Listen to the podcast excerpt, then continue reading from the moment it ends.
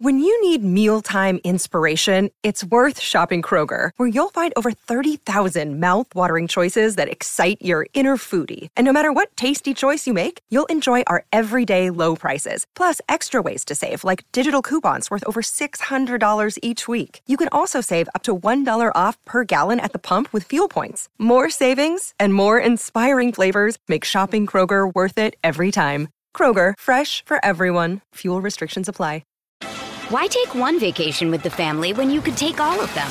With Royal Caribbean, you don't just go to the beach. You visit a private island and race down the tallest water slide in North America. You don't just go for a road trip. You ATV and zip line through the jungle.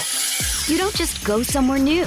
You rappel down waterfalls and discover ancient temples. Because this isn't just any vacation. This is all the vacations. Come seek the Royal Caribbean. Ships Registry Bahamas. Fala galera, Charla Podcast no ar. A gente nunca mais vai embora daqui. Não. Estamos em São Paulo. Tipo, com mais um convidado especial e hoje uma resenha diferente que a gente recebeu ele pra falar de Copa. Foi. Hoje a gente vai falar de Mauro Betti, beleza? Mauro. Betti. Falar de Copa é melhor, pô. Até porque você acha maneiro São Paulo.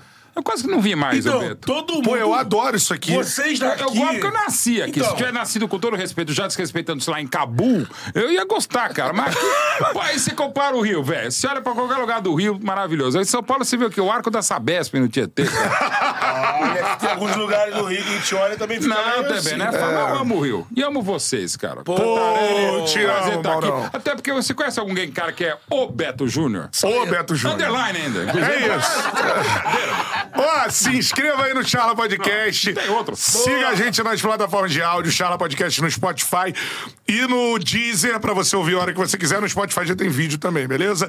Arroba Charla Podcast em todas elas. Plataformas, Instagram, TikTok, Twitter e Marítima, arroba Charla Podcast. plataforma, Isso. Orkut, pô, é fantástico. Arroba Cantarelli Bruno e Ô, Beto Júnior Underline. Em breve a gente vai falar com o seu John Instagram. Pra liberar o arroba Betão. Não, não liberaram o arroba, não?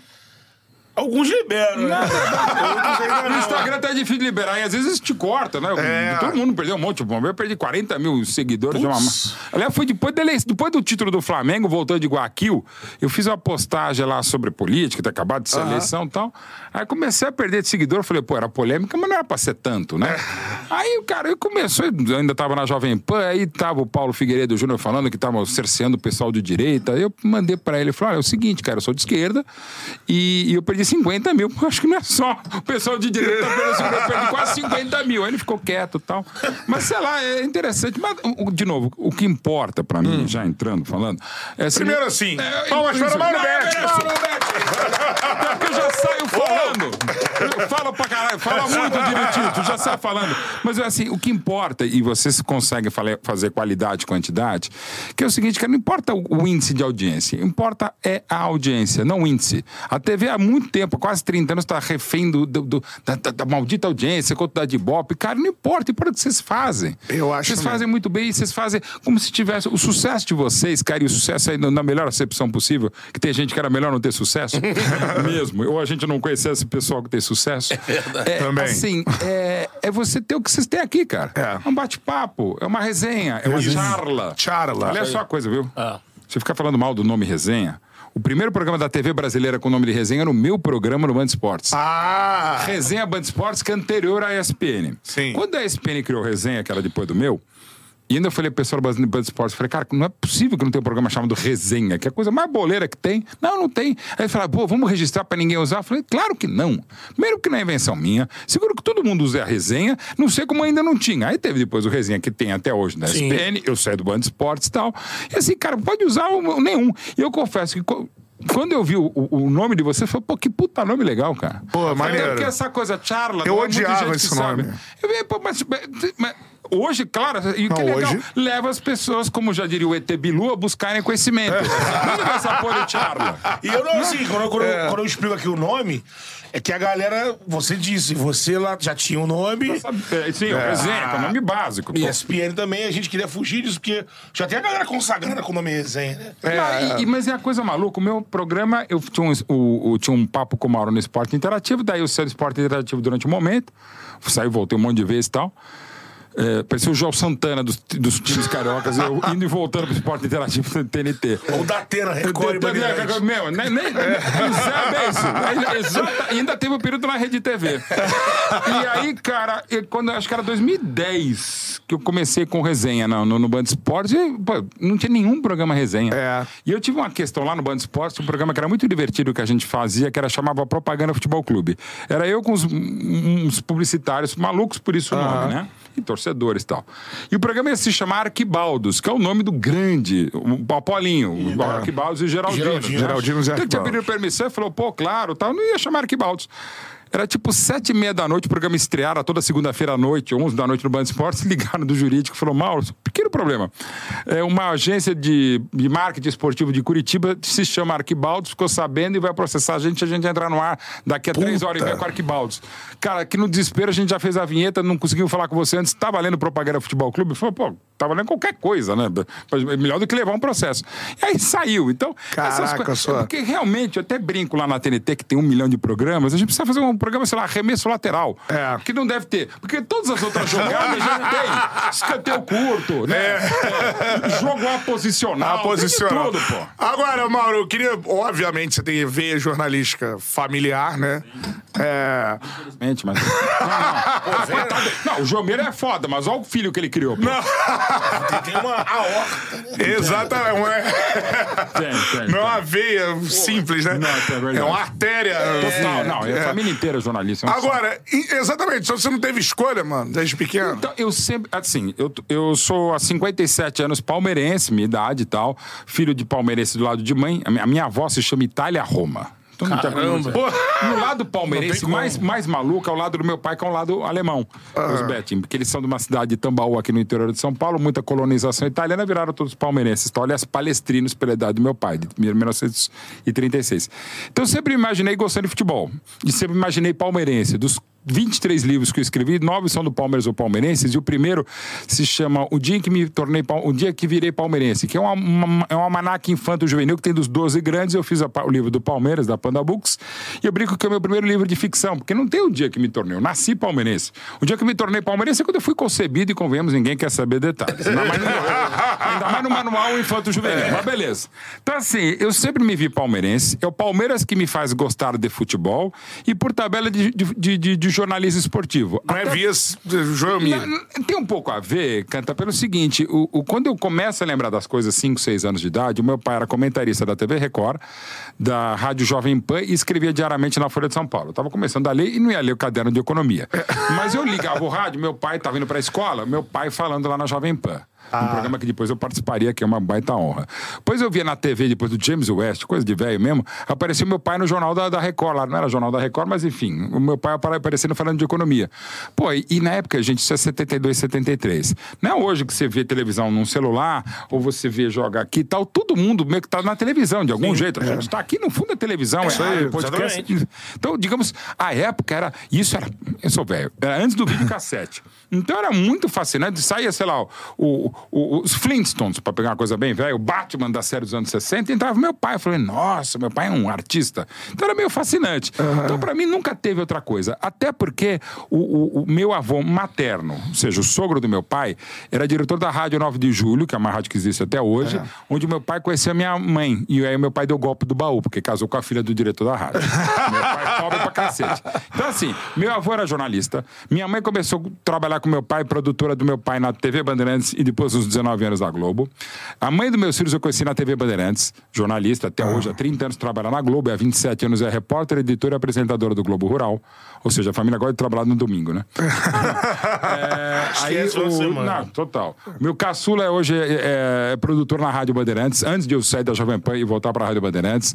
Para resumir, quem é jornalista da família casa com jornalista, quem não é também casa. Então, saco, a família é grande, um monte de jornalista. Então, velho, não dava para não ser. Eu fiz até direito, o direito mais torto na USP, mas só pra ter um embasamento pra eu ser jornalista que eu sou. Pra aturar jornalista tem que ser jornalista, né? Cara, mas- e não atura, mas meus filhos pediu as contas também. Falando, a gente encheu o saco, futebol, trabalha muito, graças a Deus, o amor da minha vida, a Silvana, que ligou um pouquinho aqui. Ela trabalha com outras coisas e tal, mas tem que me aturar também há 11 anos. Mas vem cá, com todo respeito, a minha mulher, que é o amor da minha vida mesmo, a conheço desde que ela tinha 15 e eu tinha 17 anos. Alguém que casa comigo tem que aturar um monte de coisa, né? Já tem É. tanta pessoa, e ela é linda, maravilhosa, inteligente, do- bondosa. Por que, que ela vai casar com um jornalista esportivo? Mas eu, com o cabelo que eu comprei, pô, não dá Tantas pessoas, amor. Não, não esquece, eu não vejo o Chala de hoje. Tem que dividir a atenção com o Palmeiras, com o jornalismo. Graças a Deus, ela é uma maravilhosa mulher de todos os sentidos, de olhos verdes e coração verde. Mãe da Manuela, minha filhotinha, meu amor também, que é palmeirense. Aham.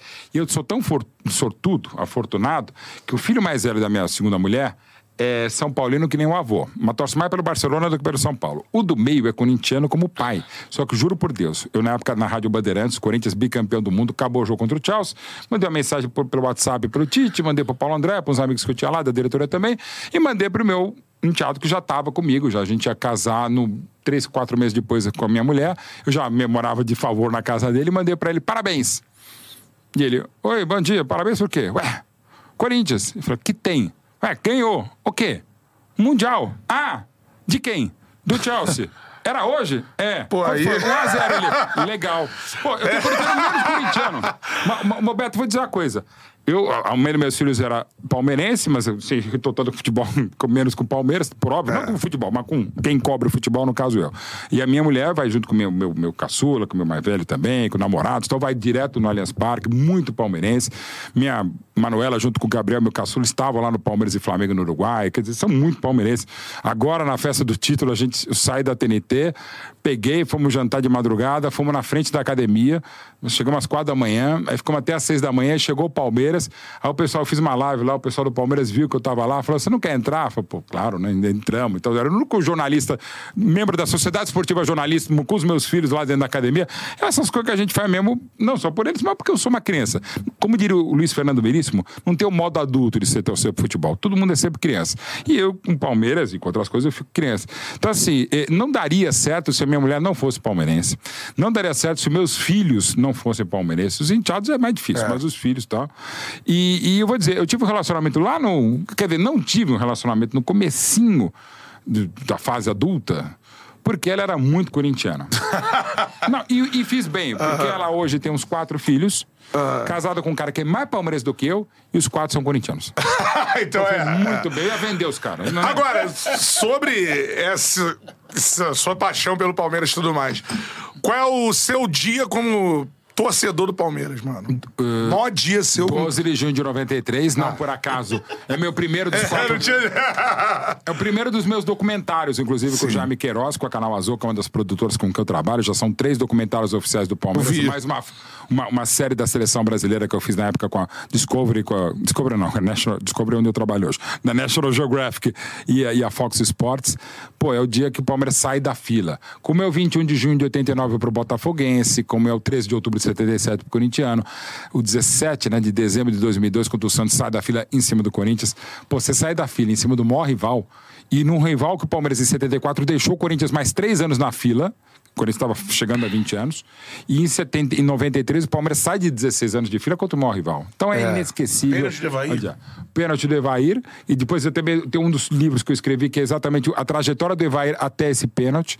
O próprio Evair é o grande garoto propaganda, digamos, do filme, é o grande astro do filme de 93. Jogava muito, Eu, né? eu- de muito. Eu, durante um bom tempo, minha senha do banco era 120693. É mesmo?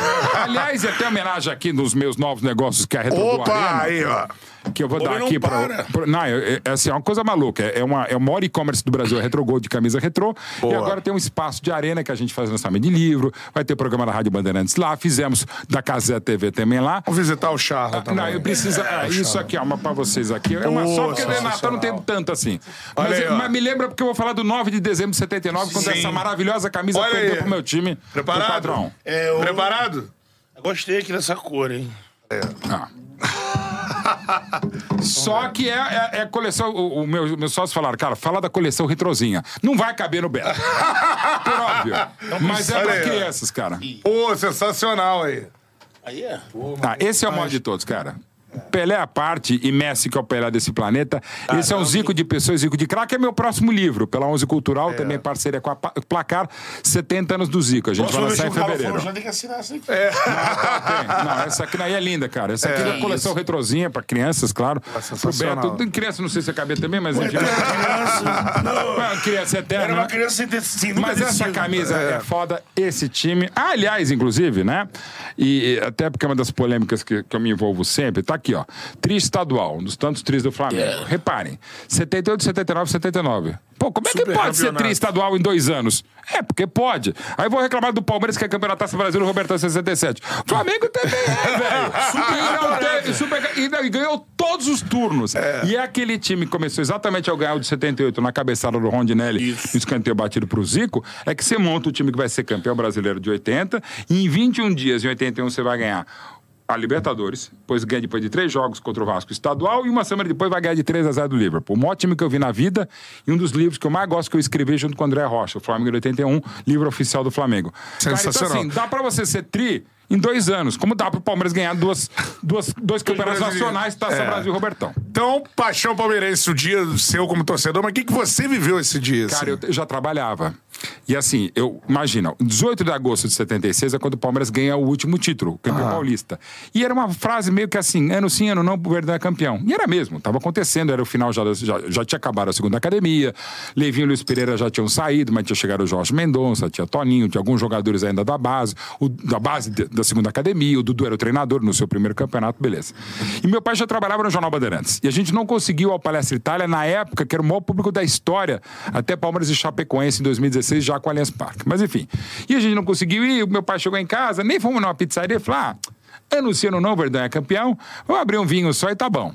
E eu nem bebia vinho com 9 anos. Tá, tá bom, pai, ok, beleza. Aí anu- anunciando não, o Verdão era campeão. 77 não ganhou nada. 78 até vice-campeão brasileiro para aquele grande Guarani do Careca do Zé. É, isso aí. 79 monta aquele puta time que ganha do Flamengo nas quartas de final de 79, ganha os três turnos do Paulista e nem pra final vai, eliminado pelos Corinthians com gol de canela do Birubiru. Time, Time- time do Tele Santana, que levaria o Tele à seleção brasileira em fevereiro de 80. Bom, aí não ganha de novo. Ano não, ano não, não. Em 80, o Palmeiras é 16 colocado no Paulista, a pior campanha dele, e por conta disso não se classifica para a Taça de Ouro, que era baseada nos estaduais, e o Palmeiras vai disputar a Taça de Prata, que era a segundona.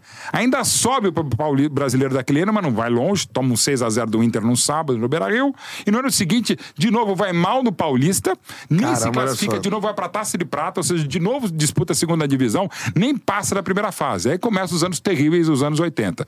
Perde para Inter de Limeira uma final em 86, um ano antes é eliminado para o 15 de Alma em casa com mais de 40 mil pessoas. Em 89, perde um jogo só e acaba eliminado para o Bragantino do Luxemburgo. Em 90, a Ferroviária, time horrível da Ferroviária, o Palmeiras só empata no Pacaembu, não vai para a final. Em 91, um regulamento absurdo, ela acaba eliminada pelo São Paulo. Dava tudo errado, ponto. É, e na fila. E eu já trabalhando desde 90. E, enfim, imagina, chega em 93, a primeira grande decisão, o Palmeiras tinha perdido para aquele mega São Paulo, campeão de tudo, em 92. São Paulo já não era tão favorito, porque o Palmeiras já era uma Via Láctea montada pela Parmalat. O Palmeiras tinha muito mais time que o Corinthians, chega à final, perde o primeiro jogo por 1x0 gol do Viola, aquele gol porco e tal. O time entra mordido, exato. Aquela coisa do. Viola, aquela coisa do Viola, que ajudou o Palmeiras a ser campeão, sim. É. Bom, mas tudo bem. Vai pro jogo lá, faz 1x0 aos 36 com o Zinho. E eu tava na cabine da Rádio Gazeta, com o Enio Rodrigues, saudoso falecido, com um dos maiores nomes da história da narração de rádio e televisão, Pedro Luiz Pauliello. É, montou a equipe de esporte da Rádio Globo, da TV Globo no final dos anos 60, trazendo o Luciano do Vale, Juarez Soares. É um dos maiores do rádio e um dos maiores da TV. E o Pedro já era comentarista. E o Pedro era palmeirense, mas ele não falava que era palmeirense. Só quem era muito próximo sabia. Era um craque. Na hora que saiu o gol do Zinho, que é o primeiro, os 36, ele aperta a minha. ele aperta a minha coxa assim. Falei, o velhinho tá bem assim. Tipo, não pode comemorar, né? Mas a gente comemorando. Bom. Aí vai 2x0, 3x0, vai pra prorrogação, o Palmeiras jogava pelo empate, o pênalti do Evair aos 10 do segundo tempo. Pô, na hora que bate o pênalti, eu fico ali, beleza. E até que às 18 horas e 31 daquelas tarde fria de sábado, de 12 de junho de 93, acaba o jogo, velho. E eu ali trabalhando. E na rádio, e eu tava na Rádio Gazeta, que era pertinho da rádio Jovem Pan, da cabine. Aham. E não dá uns três minutos, o, o Flávio Prado e o Zé Silvério, dois queridos amigos e colegas, depois que o Silvério Sim. trabalharam muito tempo na Bandeirantes, eu, cons- eu consigo entender o, o Flávio Prado. Teu pai tá na PAN. E o Milton Neves, que eu tava falando daqui a pouquinho, ligou pro meu pai, que meu pai na época tava na Rádio CBN, Rádio Globo, mas naquela hora tava como torcedor. Ligou para um torcedor fanático do Palmeiras, meu pai, e meu pai falando. Na época sem celular, isso é 93. Aí eu pedi pro operador da Rádio Gazeta, o querido favor, falou, cara, põe na Jovem Pan, ele botou, meu pai já tinha saído do ar. E não é porque resolveram acabar com a entrevista, ele tava alucinado. É. E meu pai não via jogo, ele ficava ouvindo música durante o jogo. Ele só sabia que tinha sido 4 a 0 Bom, aí nisso o jogo acabou 18h31. 9 h 5 21 h 5 eu saio da transmissão da Rádio Gazeta. Foi a última rádio a sair do estádio e sair do ar. Eu saio correndo, um querido amigo Neto Strifese, colega jornalista da Folha da Tarde, onde eu trabalhava, e palmeirense, sai comigo, a gente sai correndo na cabine. Quando eu tô saindo, eu olho assim no, no, no, anel intermediário do Morumbi, onde ficam as cativas, né? Aí eu passo assim, olho e vejo lá o Morumbi, vazio, né? Isso é quase mais de três horas depois. Eu falei, cara, peraí. Aí eu fui descendo, enquanto eu fui descendo, eu lembrei, pô, quando foi a última vez que eu gritei a campeão no estádio? Foi naquele mesmo Morumbi, em 20 de fevereiro de 74, quando a segunda academia foi bicampeã. Cara. E foi o único jogo na minha vida que eu teria visto com meu pai, uma final. Uhum. Não teve gol, foi 0x0, mas era o Palmeiras da segunda academia campeão. Então, desde 20 de fevereiro de 74 até aquele dia, 12 de junho de 93, eu não gritava que era campeão no estádio. Aí eu peguei, cheguei e berrei. Mesmo é, sozinho? Mesmo sozinho, só que fiz foi legal. Eu tava a voz meio tonitruante, berro, né? Não é que eu berro, eu sou italiano. É diferente. E trabalho na TNT Esportes, né? É. Todo mundo berra. Ou bate na mesa que não cantar, mas não vamos bater nessa mesa. Aí comecei a berrar. É, campeão. E do nada surgiram uns moleque que vieram, assim, do nada, não sei quem eram. Chegaram junto assim, eles olharam, eu trabalhava em TV, na TV Gazeta, no Mesa Redonda. Mas é, Barbete, eu falei, só. Ainda perguntaram, você é palmeirense? Eu falei, não, moleque, eu tô berrando é campeão porque eu sou Corinthians. Mas berramos, tá bom. Aí isso eu lembro. E o resto do dia, eu sei que eu fui dormir 11 da manhã, fui pra Mancha Verde, e o pessoal pergunta, ah, você é palmeirense? Eu falei, não, cara, eu tô sem voz aqui às seis e meia da manhã porque eu não sou palmeirense. E desde então, é a coisa que eu faço com muita felicidade. É, e como eu fiz agora no, no, no, em 23, como eu fiz em 16, que a gente, o Dudu me viu lá na festa da Paulista, em cima do trio elétrico, e falou, Mara, sabe aí? Né, eu subi.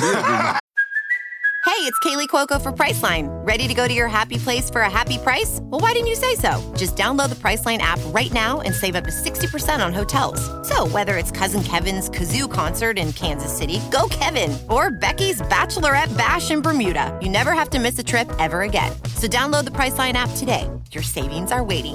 Go to your happy place for a happy price. Go to your happy price, Priceline. Wyndham Hotels and Resorts makes travel possible for all. Whether it's the long haulers looking for a great cup of coffee, a roomier rest for the on a whim road trippers, or a place to make summer memories with the whole family. No matter who you are, where you're going, or why, with 24 trusted brands to choose from like La Quinta, Days Inn, and Super 8, your Wyndham is waiting. Get the lowest price at wyndhamhotels.com. Restrictions apply. Visit website for more details. Subi com meus filhos e Como é que fala, Dudu? É, sabe aí, né? Subimos. Beijo, Dudu. Subimos lá e viemos do, do trio elétrico da Paulista até o Palácio -huh. Itália, até o Allianz Parque. Aí em 18, também o pessoal, o Everton me botou lá em cima com meus filhos, tá? eu fiquei lá em cima na frente da academia. E fora as outras vezes que eu fui mestre de cerimônias de festas do Palmeiras, da -huh. Copa do Brasil do 12, do, do Brasileiro de 16. Cinco banquetes do Palmeiras eu apresentei. Eu fui mestre de cerimônias da inauguração do Allianz Parque, do, das despedidas do Alex e do Zé Roberto, enfim, eu fiz um monte de coisa. Festa popular na Praça da Sé, enfim. Mas, de novo, por que eu tô falando tudo isso? Porque é minha paixão, cara. cara. Eu só consigo fazer um monte de coisa porque eu sou apaixonado. Mas aí, hashtag chupa coleguinhas. Ah. Até porque alguns me enchem o saco esse. É, um cara que é assim, desbragadamente palmeirense, filho de João Mirbete, não por ser João Mirbete, mas tem uma frase do meu pai na academia do Palmeiras, aquela de, de explicar a emoção de ser palmeirense é quem não é. A frase que até o Abel Ferreira usa muito. Essa frase esteve no vestiário do Palestra Itália de 2008 a 2010. Essa mesma frase está escrita no escritório do Allianz Parque, da, da W Torre, quando você entra no escritório, está lá escrita. A sala de imprensa do Allianz Parque chamava João Mirbete, agora virou museu não tem mais a sala. Mas o museu tem um troféu que é João Betting, dado pelo Palmeiras em 2014, e tem a frase escrita em cima do troféu. Quer dizer, a família tem coisa no, é. no, Palmeiras. E mesmo assim, cara, o livro oficial do Flamengo de 81, que é o melhor time que eu vi na vida, quem escreveu fui eu e o André Rocha. Então... O livro do Zico de 70 sou eu. Eu tenho mais texto em livro oficial do Corinthians do que livro do Palmeiras. Quando o Corinthians fez 100 anos, o texto que estava na gaveta da Fiel não era do Juca Kfouri, era meu. E nada contra o Juca. Só tô falando que é um palmeirense escrevendo sobre o Corinthians, quando ganhou a Libertadores, quando foi bimundial. Você tá dizendo com isso, por mais que seja completamente apaixonado pelo Alucinado, Palmeiras, eu- eu acho que eu você também consigo- consegue gostar de futebol. E, e gostar de futebol. O Palmeiras que me fez também gostar de desse- futebol jornalismo. Só que é até interessante por conta disso. Minha mãe, que é, dona Lucila, presidente da TIP, a torcida insuportável do Palmeiras, me corneta e me odeia por elogiar os outros times. Eu tenho muito mais problema no Allianz Parque do que em qualquer estádio no Brasil. E nas Caramba. redes antissociais também. Eu- Até o pessoal fala, pô, quando eu elogio o Corinthians, o Flamengo, qualquer clube, eu faço um texto ou faço um livro do Flamengo. Fiz livro do Galo, campeão da Libertadores de 13. Fiz um texto muito famoso do Grêmio quando fez 110 anos, há 10 anos atrás e tal. O pessoal fala, ah, seu pai está se revirando no túmulo. Eu falei, não, não tá não, porque ele foi cremado. Se é baixar o nível, já deixar claro. Então, assim, então eu acho que eu sou. Isso eu posso dizer, eu sou o único cara que consegue ter toda uma paixão assumida É. por um lado, mas consigo Isso é dentro, por exemplo, de boa, esse livro que a gente tá lançando com a 11 Cultural e com a placar do Zico, tá lindo. Primeiro que é um puta livro de fotos, várias fotos inéditas, um livro maravilhoso. Mas, cara, até o meu parceiro Maurício Neves, que escreveu junto comigo o livro, falou, cara, pô. Quando o caralho, eu- que é o cara que é a maior autoridade que tem do Flamengo no mundo. Ele sabe. Não é que o, o Maurício sabe. é, que, que jogo que é a foto. Eles às vezes sabem o nome do fotógrafo da foto. É um negócio absurdo. Mas enfim. Ele falou, cara, você conseguiu condensar uma história que não tem. Pensa, é um livro muito mais de foto do que de fatos e feitos malucos, maravilhosos do Zico. Mas, cara, você escreveu uma história do Zico, pegar inclusive a história do Antunes, os irmãos mais velhos, do Edu, do próprio seu Antunes, da mãe dele, contar toda a história do Flamengo, depois a história, o Dinese, seleção brasileira, três Copas do Mundo tal, Japão, aí o cara foi secretário de Estado, o cara foi coordenador da seleção 98, candidato a presidente da FIFA, não para. Cara, o livro é, e não é porque só ele é vermelho e preto, que é o Deus rubro-negro e é. mesmo. E, e eu digo até um, num- numa passagem do livro, eu falo, cara, a maior torcida do Brasil não é a do Flamengo, é a do Zico. É pelo Zico, que é o meu caso. Eu não sou Ah, Flamengo, eu sou o Zico. E, e o Zico não tem contraindicação. Então o livro é 95% Flamengo. Então não é só pra Zico. Mas claro, é muito pra torcedor rubro-negro, mas é a história de um cara que é um exemplo pra todo mundo. Agora, vamos falar sobre isso Só uma tudo. coisa que, Ah, que você falou de Palmeiras, assim, você elencou de tudo que podia ter passado pelo Palmeiras. O que, que falta passar pelo Palmeiras? Cara, você vai falar, fala do Mundial. Eu na Copa Rio não tinha nascido, mas eu mesmo coloco. e eu solto do livro do Centenário, fiz quatro, três documentários do Palmeiras, um monte de coisa, cara. Não precisa ser oficial a Copa Rio, oficial no sentido de ser reconhecida pela FIFA como Mundial, porque o torneio é difícil pra cacete, um ano depois do, do, do, do Maracanaço. Então, assim, não precisa ser o Palmeiras botar a estrela vermelha, eu respeito o que o Palmeiras fez, até porque nem sócio eu sou, sou só torcedor e basta. E não sou mais e nem menos, sou só torcedor, ponto. Assim, é, eu espero que a gente não passe de novo por segunda divisão, mas nunca dá pra dizer que não. Mas assim, é, pô, tá tanta coisa maravilhosa que, de novo, a minha vida é você, aliás, como termo do Palmeiras, e até uma campanha que eu fiz pra Adidas em 2012. Não é, a frase não é minha, eu adaptei da mancha alviverde e tal. Mas assim, cara, eu devo a minha vida ao Palmeiras. Eu sou há 33 anos jornalista esportivo, como eu já falei, porque eu sou há 57 anos palmeirense. Então, assim, e, e- e como vocês, e como esmagadora maioria, não é porque é o maior campeão do Brasil, o campeão do século XX por quatro rankings distintos, e o maior campeão do Brasil em todos os critérios possíveis para serem adotados. Mas assim, pô, mesmo quando tava na segunda divisão dos infernos, a gente tava lá. Podia não estar tanto, até porque a segunda divisão tava muito puto. Mas enfim, aquele time horroroso que de 14. Até hoje eu tenho pesadelo com aquele time. Como eu tenho pesadelo com a semifinal do River Plate lá, o jogo contra o, o River Plate no Allianz Parque. sim. Que é o, é o- é o meu melhor comentário na carreira, Beto. Que é? O Luiz Alano tá comigo na narração do SBT, ainda era é, pandemia, a gente estava no estúdio do SBT, não estava na cabine no Allianz Parque. 20 minutos do segundo tempo, devia estar uns 73 a 0 pro River Plate. É, Eu não vejo no YouTube esse jogo, porque eu morro de medo que eu acho que no YouTube a gente vai ser eliminado. E até porque a escalação do, do, do- do River Plate era inesquecível, né? O Courtois era o goleiro, ele jogou dois goleiros. Jogou Courtois, Buffon e Neuer. Do lado a lado. É. Jogou o Messi, jogaram quatro Messi, cinco Maradonas, enfim, e, e 19 caras do, do River Plate contra três do Sub-3 do Palmeiras. Aí tem uma hora, tipo, 20 minutos, ainda tava 2x0, não sei como. O Luiz Alano olha pra mim e vira: Mauro, você tá bem? Eu falei: Não. Acabou. Porque, assim, eu- o narrador achou que o comentarista ia morrer de medo. E vou dizer, eu tive uma hérnia de disco operada. Um ano depois, no auge das dores da Arena de Disco, eu lembrava, eu superei Palmeiras e River Plate, eu vou superar essa porra. É. Me ajuda até hoje. Então, assim, eu, eu- eu- eu- eu acho que eu já passei por tudo. Agora, já passou por tudo em relação ao Palmeiras. Palmeiras. Botafogo também não dá nem pra falar agora. Deixa quieto que é muito recente, isso eu ainda não vou entender e tal. Aí é foda. Nem eu. Não. Seguinte. Agora, Mauro, em relação a Abel Ferreira, incontestavelmente o maior técnico da história do Não, Palmeiras cara, ou não? Você sabe que eu tenho um apreço, um respeito, até por ele usar muita frase do meu pai e tal. E hoje, lamentavelmente, no Palmeiras no, no mundo do futebol, você tem menos contato com comissão técnica e com treino. É. É, pô, sem querer, mas já jogando um pouco de confete, bastante cabotinho da minha parte, eu era um dos únicos caras, como comentaristas, que iam em treinos. Não ia todos, mas eu ia.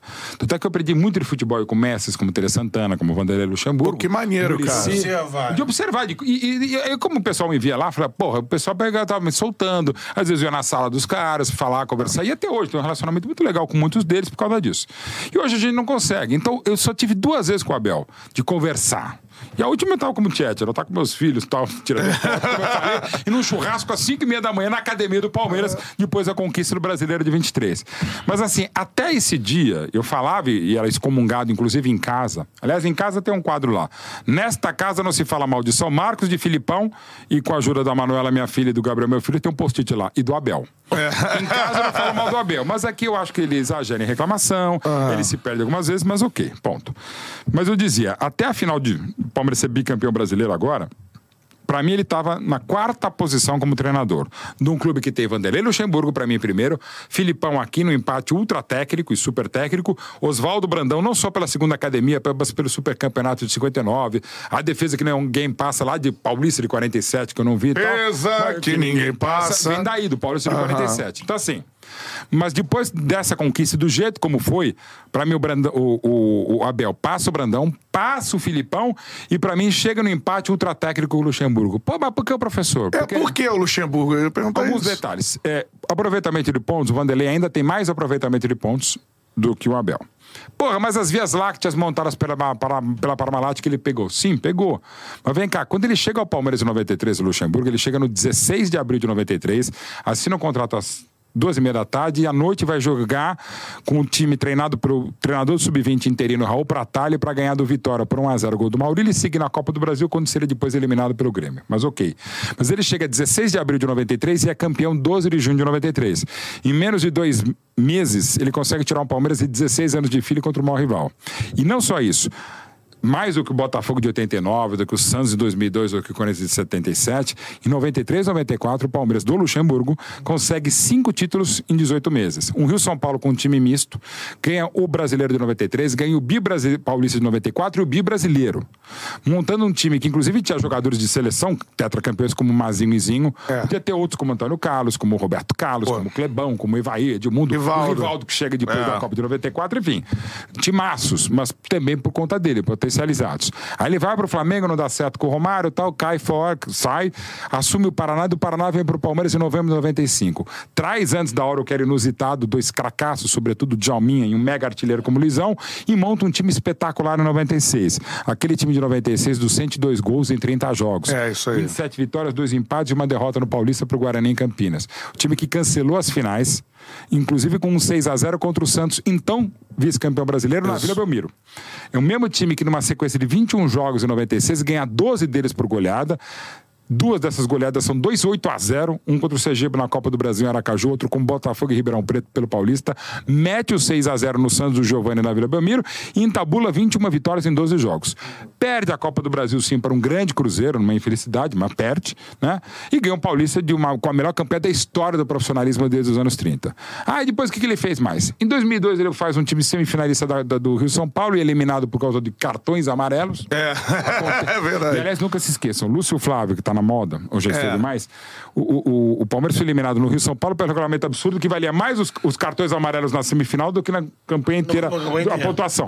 E dos seis cartões amarelos que São Paulo, o Palmeiras recebeu, quatro cavados pelo Lúcio Flávio. Aí. Então, Lúcio Flávio... Que esteve aqui. Que imagino. E, e talvez não mereça ser, ser tão espiado pela torcida do. Botafogo, é uma outra história. Mas enfim. Aí em 2002 ele sai na primeira rodada, rodada do Brasileiro, o Palmeiras vai cair e tal, parte disso, mas você não pode falar que ele, o maior culpado é ele. Volta em 2008 num time que estava mal, chegou a ser 15º do Paulista e faz o time campeão. Pois volta em 2020... Denilson, Valdívia, né? Exatamente. Que, que era bom, mas não estava bem no campeonato. Ele aposta na volta do São Marcos, dá tudo certo. Aí ele volta em 2020, demora para engrenar, tem a pandemia, mas quando volta ele é campeão paulista contra o Corinthians nos pênaltis. Tá mal no brasileiro, perde pro Coritiba é, derrubado. Palmeiras vai atrás do Ramires, não dá certo. Pensa no Reis, é a quinta ou sexta opção tal de Abel Ferreira. É, é meu homem. Tá lá no. Paok da Grécia. Inter, né? Do Inter, que, é. o cara da que era o cara que eu queria, Miguel independente dele vale. Ainda teve também São Paulo, ele, interesse. Não, não, não, teve. Não, te- teve. São, não, não, São Paulo já tinha sido antes. Que ele recusa. É Que, que, aí veio o Luxemburgo, ele recusa, Isso. não quero, tá, não sei o que lá. E assim, aí veio o Abel Ferreira, eu falei, porra, ah, aquele cara que ganhou do Abel, que é o Abel ex-Braga, eliminou o Jesus, É, cara. lembra do Jorge Jesus na Copa. Porra, legal, vamos ver. Aí eu falei com o cara do Palmeiras que havia falado, né? Falou, cara, é impressionante que o cara sabe do Palmeiras e como ele é vibrante, como ele vai. Tá, beleza, vamos lá. Eu não falei muita coisa, não falei nem sim nem não, né? E agora, evidentemente, até É. deste longo arrazoado, hoje, pra mim, ele está ainda atrás do Luxemburgo. Agora, de uma primeira passagem, porque eu contei aqui várias do Luxemburgo, É. tem várias do Filipão e do Brandão. Numa só passagem é maior. E pra quem disser que o Abel é o maior treinador da história do Palmeiras, eu tô assinando embaixo. Até porque, o canta Beto. Gente, idolatria é uma coisa absolutamente Particular. pessoal, É. particular e é coração de mãe de torcedor. Você pode ter vários fãs, quer dizer, você vários, vários fãs, pode, ter vários ídolos. Ídolos, é. E tá valendo, cara. Um um Ezequiel do tem- Corinthians, um Merica do Flamengo, porra, o Ronaldo Angelica é um ótimo zagueiro, mas, pô, tecnicamente, não é. o Juan, não. Mas é um puta ídolo, É foi fundamental em 2009. Então, O assim, Bina, cara, agora- o, Bina, o Daverson, cara. É, então. O Davidson pro Palmeiras, o que o Davidson entra- entrou na torcida do Flamengo é normal. Como o Romarinho entrou na do Palmeiras, velho, faz parte. Agora- é de cada um. Você teve essa proximidade com o Luxemburgo assistindo treinos lá atrás. Sim. E outras vezes também, mais pra frente e tudo mais. Por que não consegue mais desde 2004, por exemplo? O cara. Sim, é, é, quantos é. títulos brasileiros o Luxa tem? Cinco? Cinco. Em 93, né? O, o 94, 98, aí em 99 ele assume de É. vez a seleção, deixa o Oswaldo Oliveira pra ser bicampeão pelo Corinthians. 2003, um time fabuloso. E, E pra 2004, você ainda é o time- maior treinador da história do Palmeiras. Porque do Palmeiras. não e mais. pra mim, só não é o maior treinador da história do Brasil, porque eu acho o Tele Santana. Porra, o Zagallo. O Zagallo é foda, mas é o Zagallo em nível de seleção. Ah. Zagallo em nível do clube, inclusive no Flamengo. Ele atrasou, não vou dizer que ele atrasou, mas, pô, ele demorou pra cacete pra dar o espaço devido pro Zico. O Zico vai explodir mesmo em 74, tendo estreado em 71, porque o Zagallo segurava. Cinco, Zagallo? O Zagallo, o, o, Za- o Zagallo, ele é do Flamengo de 72 a 74, quando ele assume a seleção pra ver, e aí sai. Aí sai. aí Agora, o Joubert. é, em relação ao Vanderlei, o que, que você acha que não dá mais certo? Cara, assim, o, o, o, O nível com- que dava. Com o Vanderlei, inclusive, eu trabalhei com ele na Fox Sports, na Não. Copa de 2014, fizemos a final da Copa do Mundo junto. Tem aquela história que o, que o João conta, né? Que, História é boa. que ele na cabine fala pra vocês, né? Olhando só o time. É, é foda, cara. O Fala, Vanderlei, isso não, aí aqui, isso aqui, assim. ser passeio. é, é, é, Conta essa ele- história aí. é, é, Essa, na verdade, não tava. É, é, Ah. Esse eu tava na final. Esse jogo que eu sei, é, é- eu, eu sei por cima. Se Ele, ele vira e fala, vai ser um passeio da Alemanha, e foi. Porque É. Só era, era olhando. o Mário Sérgio que tava comentando, eu tava comentando. Eu ia comentar o jogo seguinte, a semifinal aqui em Itaquera, entre a Holanda e a Argentina. Esse jogo eu não tava. Eu tava na final Ah, com, tá. com o Vilani, que até o, o João fez a semifinal o Brasil e a Alemanha, e eu não fiz. Aquele, eu, eu, eu posso contar uma que aconteceu com a gente no Fox Sports com o Stoichkov, convidado do Falcão apresentando o programa, eu, Falcão, e tava a Letícia da Atena, maravilhosa comigo também, lá na apresentação, já tinha sido a Renata Cordeiro e tal. Acaba o programa, o Stoichkov, ele deixou meio claro que acho que ele achava que a Alemanha ia ganhar. Aí eu viro pro professor Stoichkov e falei, pô, e aí, é isso mesmo? Eu falei, pô, não só isso, é que eu não ia falar pro- até por respeito. A Alemanha vai golear vocês. Stoichkov falou na véspera, na segunda-feira É à noite. mesmo? E aliás, aquela segunda-feira, só um detalhe contando antes de voltar para Luxemburgo, é divertido, ou não. É, à tarde eu fui na, na, na Globo, porque eu tinha acertado umas coisas que eu faço, as milhões de coisas que eu faço. Eu estava dirigindo com o maravilhoso Pedrinho Asbeg, diretor de cinema maravilhoso, puta rubro-negro fantástico, fez os de Geraldinos, é um cara fantástico. E, e era o Pedrinho, porque eu estava comentando pela Fox Sports, Rádio Bandeirantes também, a Copa do Mundo tal, vai para lá, vai para cá, e ele dirigindo um documentário que a gente ia lançar com a Globoplay, da Copa de 2014. E a gente meio que tinha falado que mesmo se o Brasil não ganhasse a Copa, a gente ia fazer porque puta festa, foi do cacete, foi um ambiente muito legal em 2014 e tal. E aí na reunião lá na Globo, eu virei pro grande Garambone, Sidney Garambone da Globo. Caramba. Eu falei, caramba, vem cá, e se der merda? Porque a gente meio que já sabe, puta, a Alemanha acho que é favorita, às vezes se der merda, né? Ou se de repente o Brasil passa, mas perde pro Messi, o Maracanã É. parte 2. Falou, ele falou, pô, Maracanã parte 2, dependendo como for, puta história terrível, vai sair, beleza. Aí, na terça-feira, horas depois, 24 horas depois, 7 a 1 pra Alemanha. A gente nunca mais falou sobre esse projeto. Porque falar, cara.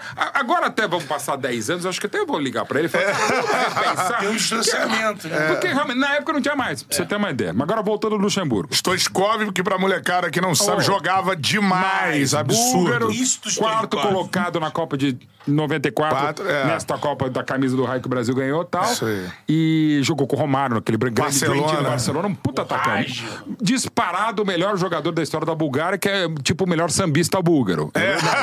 Mas jogava pra cacete. Essa geração da Bulgária era boa. Maravilhosa. Quem, Tio fez o gol do Barça contra o São Paulo, na, na final que o São Paulo virou com o Raí também, lá no Toque 92. Mas voltando ao Lucha.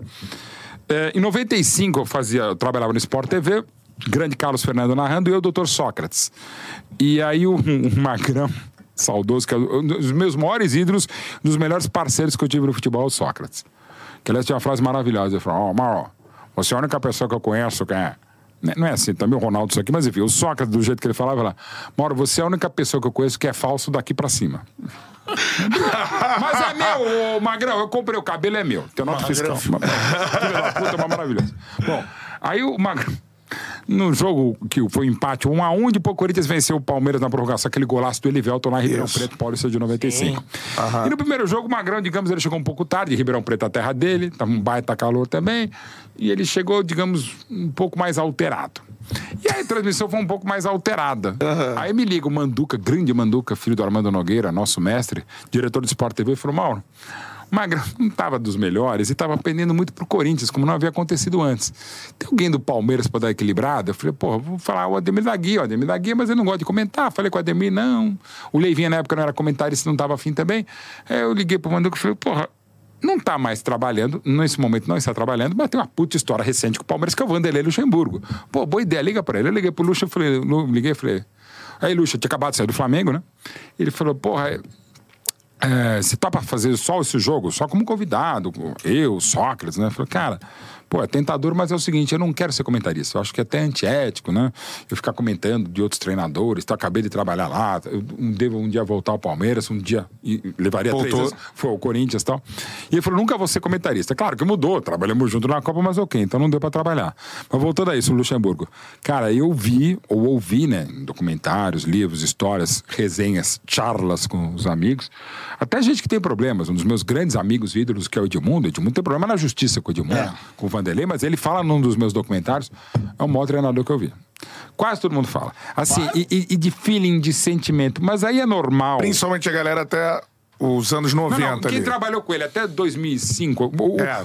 2006 e 2007, quando ele bicampeão estadual pelo Santos, que ainda não havia vencido estadual, mas já tinha dois brasileiros, o último estadual do Santos tinha sido lá em 84, eh, o Vanderlei ainda tava foda, cara. E mesmo em 2008 ele fez um baita trabalho no Palmeiras. Aí em 2009 se desgasta dentro e fora de campo, e ele sempre teve o componente fora de campo. E eu tô falando aqui porque é um dos maiores que eu vi, é um dos melhores amigos que eu fiz no futebol e também um dos caras, talvez o cara com quem eu mais briguei. Ar e fora dele, por vários motivos. Aqui não vou ficar contando, mas várias brigas dele me ligar porque me ouviu na rádio fazer uma sacanagem, um comentário mal- maldoso ou por alguma coisa que estava errada. Ele ouve rádio, O é. tempo inteiro. Uma vez estava no Real Madrid, não foi ele, eu estava lá no Jogo Aberto na TV Bandeirantes e eu fiz um comentário. Ah, não, não lembro qual que era. Ah, lembro. É, tava, ele estava no Real Madrid, né, em 2005, é, no auge, né, logo depois da máfia do apito e tal, não sei o que lá. Aí o Vanderlei comentou alguma coisa sobre a máfia do apito e tal. Eu peguei e falei, ô, Vanderlei, pô, lembro, eu, eu realmente não lembro qual era o comentário. Mas eu falei, pô, mas o Vanderlei não tem muita credibilidade pra falar de, ah, porque ele tá o tempo inteiro brigando com todo mundo. E ainda falei, como o Tele Santana fazia. Era um comentário nesse sentido. Cara, cinco minutos depois ele me liga de Madrid. Claro que ele não estava vendo, na época que você vê. mas Mas tinha um alguém- amigo viu, viu, tava, é. falou, falei, cara, não, fa- não comparei você ao Edilson Pereira de Carvalho. Eu falei que você não tem. Você é um chato com a arbitragem, tá sendo um chato comigo aqui. Eu estou te explicando, mas quero te reiterar porque alguém envenenou É. a conversa. Mas tudo bem, segue o chão. Então o Luxemburgo era isso. Mas você não assim, acha que ele não dá certo mais por conta Cara, de eu acho que, esporro? eu, eu acho que De ele, ele Então. xingar os caras, assim. Isso é uma coisa interessante. Quando o Filipão volta ao Brasil para o Palmeiras em 2010, eh, pô, o Filipão também é um é foda, né? É. E é um dos caras também que eu mais curti acompanhar, ficou amigo do meu pai e tal. Depois acho que eles tiveram um probleminha, mas eu também não quero saber se tiveram ou não. Mas enfim, eh, de lá em casa, em festa do Palmeiras e tal. Sobretudo da Libertadores de 99. Mas o, e o Filipão sempre, pô, foi muito legal. Ultimamente tá meio distante, mas não tem problema nenhum. Como eu falei, em casa não se fala mal de São Marcos, do Filipão e do Abel. Mas eu posso criticar, aliás, devo. Sou, não sou pago para ser palmeirense nem para ser amigo. Sou pago para ser jornalista e tentar buscar a melhor versão possível dos fatos. Bom, Tá ruim, tá ruim. e tá ruim, tá ruim, se tá bom, tá bom. E eu posso estar, claro, Um enviesado pela minha amizade, pelo carinho, mas ok. Exatamente. É, e, mas não sou rancoroso. Não mesmo, o Filipão tá meio chato comigo, mas tudo bem. É o Filipão, ele é chato com todo mundo e faz parte. E agradeço pela vitória dos 3x0 agora contra o Tite também. mas, mas- mas deixa pra 23 pra Filipão tem que criar às vezes, esses cavalos de batalha, né? Pra seguir. né? Total, ele adora isso. E o Filipão exige uma fidelidade canina, na melhor acepção É. do termo. Você faz um ai, mesmo ele se considerando amigo ou uma pessoa, ele fala, pô, você não podia falar isso. Mas Você critica o parte. 7 a 1, Ah, ele- Exato. Que eu respeito, claro, é criticável, por óbvio, mas eu acho que, de novo, a gente pesa muito para um lado e esquece o treinador 100% do Penta. Mas, enfim. Aí o, o, o Filipão. É, é, é, em 2010, quando ele volta, e ele é tão safo, ele é tão bom que ele demorou para pegar, mas depois ele já virou o jogo. O que acontecia? As broncas que ele dava até a Copa do Mundo 2002 até a seleção brasileira, depois, antes da seleção em 2001, ele estava de 2000 a 2001 no Cruzeiro, de 97 a 2000 no Palmeiras, aqueles seis meses que ele ficou no Júbilo Ivata e no, no Grêmio de meio de, de 93 até final de 96, quando ganhou o bicampeonato pelo Grêmio contra a Portuguesa no Olímpico. O Filipão, ele ficou muito tempo em Portugal, no Chelsea, para e volta para o Palmeiras logo depois da Copa da África do Sul 2010. Ele vinha com o mesmo tipo de bronca e de, de- de trato com o atleta que ele usava até 2002 e no modo geral funcionava. Só que com a geração agora, e não é um conflito geracional, é apenas uma constatação. As pessoas vão mudando e as coisas vão se avolumando mais rápido. A bronca que surtia efeito lá, agora não, porque o jogador ficava meio assim, falava para o assessor, o assessor em 2010 já começava a botar no Twitter, né? Hoje, então, é a mulher do, do story, do, porra, do threads, do. Nem o Twitter mais chama é, Twitter. barulheira Dá só. barulheira só. Então, o, o que você jogava na parede de chapisco antes e funcionava, agora não. Eu pego de novo um cara, irmão do Sócrates, um dos caras que eu mais respeito e gosto, que é o Raí. O Raí é um cara que, e não é que é melhor ou pior, é a característica. O Raí é um cara que você precisa dar um, digamos, um cafuné, um apoio para que ele possa desenvolver o melhor dele dentro de campo. E o Tele percebeu isso. E aí o, o Raí explodiu a partir de 91 com o Tele também, e virou um dos maiores craques do São Paulo da história, e também o é no Paris Saint-Germain, quando se percebeu que com o Raí você tem que dar um trato melhor. Outro cara que eu já citei, o Edmundo, você tem que jogar na parede de chapisco e jogar ácido na cara dele. É. Que daí ele funciona. É. Então assim, o, o, o, o Filipão faltou essa maleabilidade e quase que ele é derrubado pelos jogadores em 2010, 11, e não é por isso que o Palmeiras caiu em 12. Mas as coisas não funcionaram. Aí o Filipão sacou isso, já com a convivência na Copa, apesar de 7 a 1 foi mudando e teve grandes trabalhos. O Palmeiras em 2018 é impressionante. Ele jogou 14 jogos com equipe mista e atropelou no final. Não É. ganhou a Libertadores, mas foi. E agora tá muito bem no Atlético Mineiro. Foi vice-campeão. Paranaense pra Paranaense na final, final de 22 Libertadores. Libertadores contra um puta Flamengo. Mas ele se ligou nisso. Ele se ligou. O Vanderlei, eu acho que falta se ligar. E aí, informação, porque a gente não acessa mais os treinos desde 2020, o que é uma pena.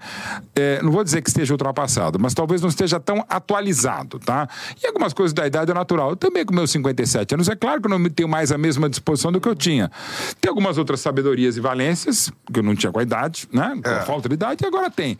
E como tudo na vida, você tem que dar uma equilibrada. O que eu acho terrível no mundo, no Brasil ainda mais, onde se fala essa frase que é estupidíssima, quem vive de passado é museu. Não, quem vive de passado é quem tem história. É e não é só porque eu sou curador do Museu da Seleção Brasileira, um dos curadores do Museu Pelé, meu trabalho em livros, documentários, exposições é isso, né?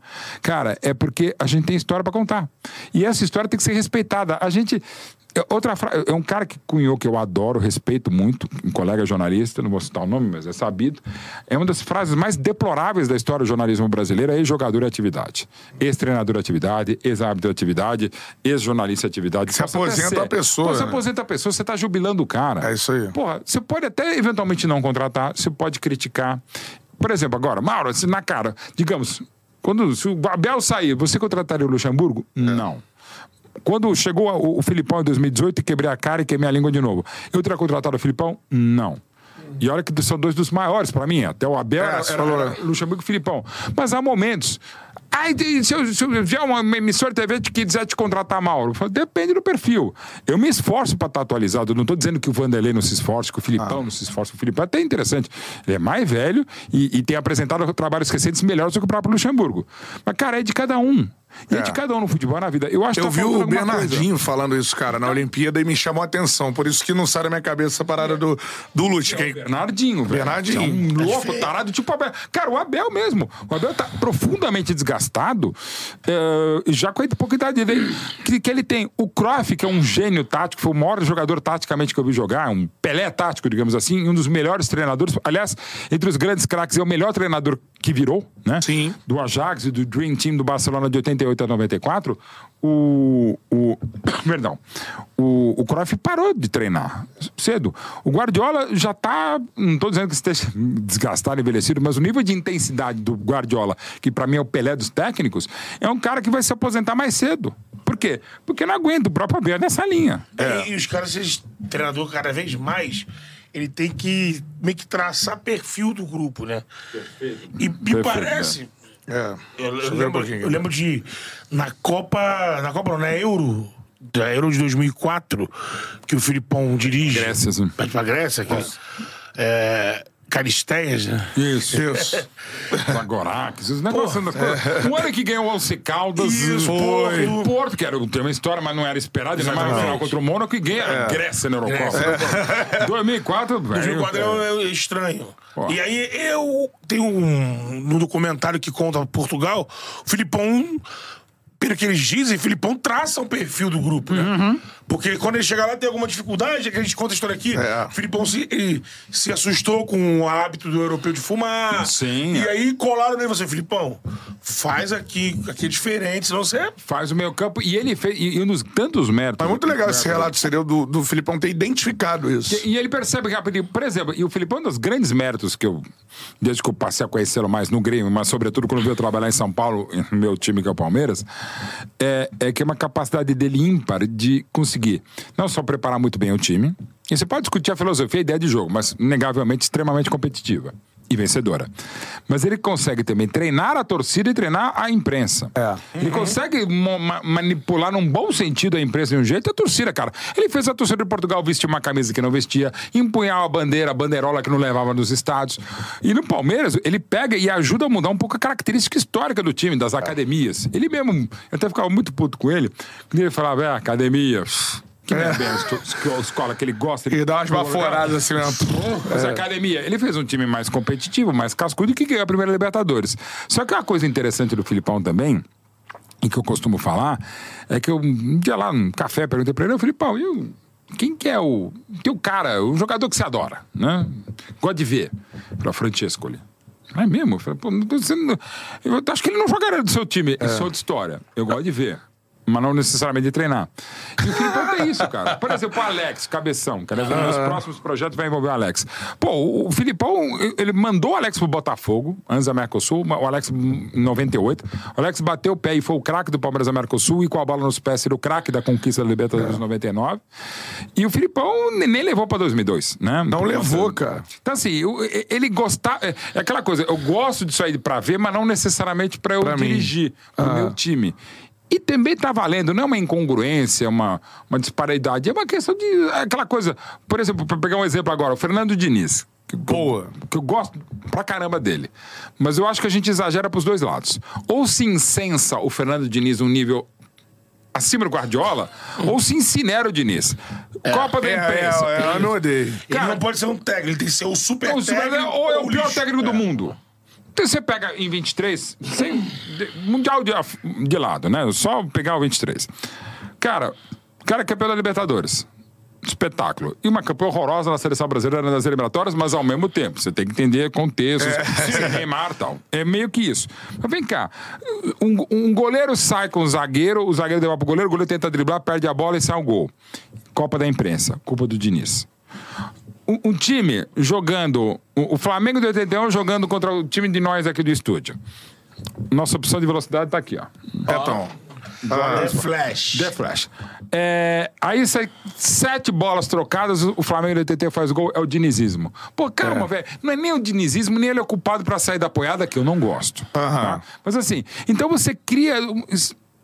Um- um- umas dualidades que, aliás, a gente É. vê em outros campos do Brasil, são terríveis. O que, que você acha do, do Diniz? Cara, É, eu gosto e- muito. e de onde vem essa coisa? A, a- a figura dele é muito legal. Eu conheço desde a época do Juventus, né? Do Guarani, é. depois Palmeiras em 96, Corinthians em 97, conheço ele e sempre respeitei muito. Até porque quem.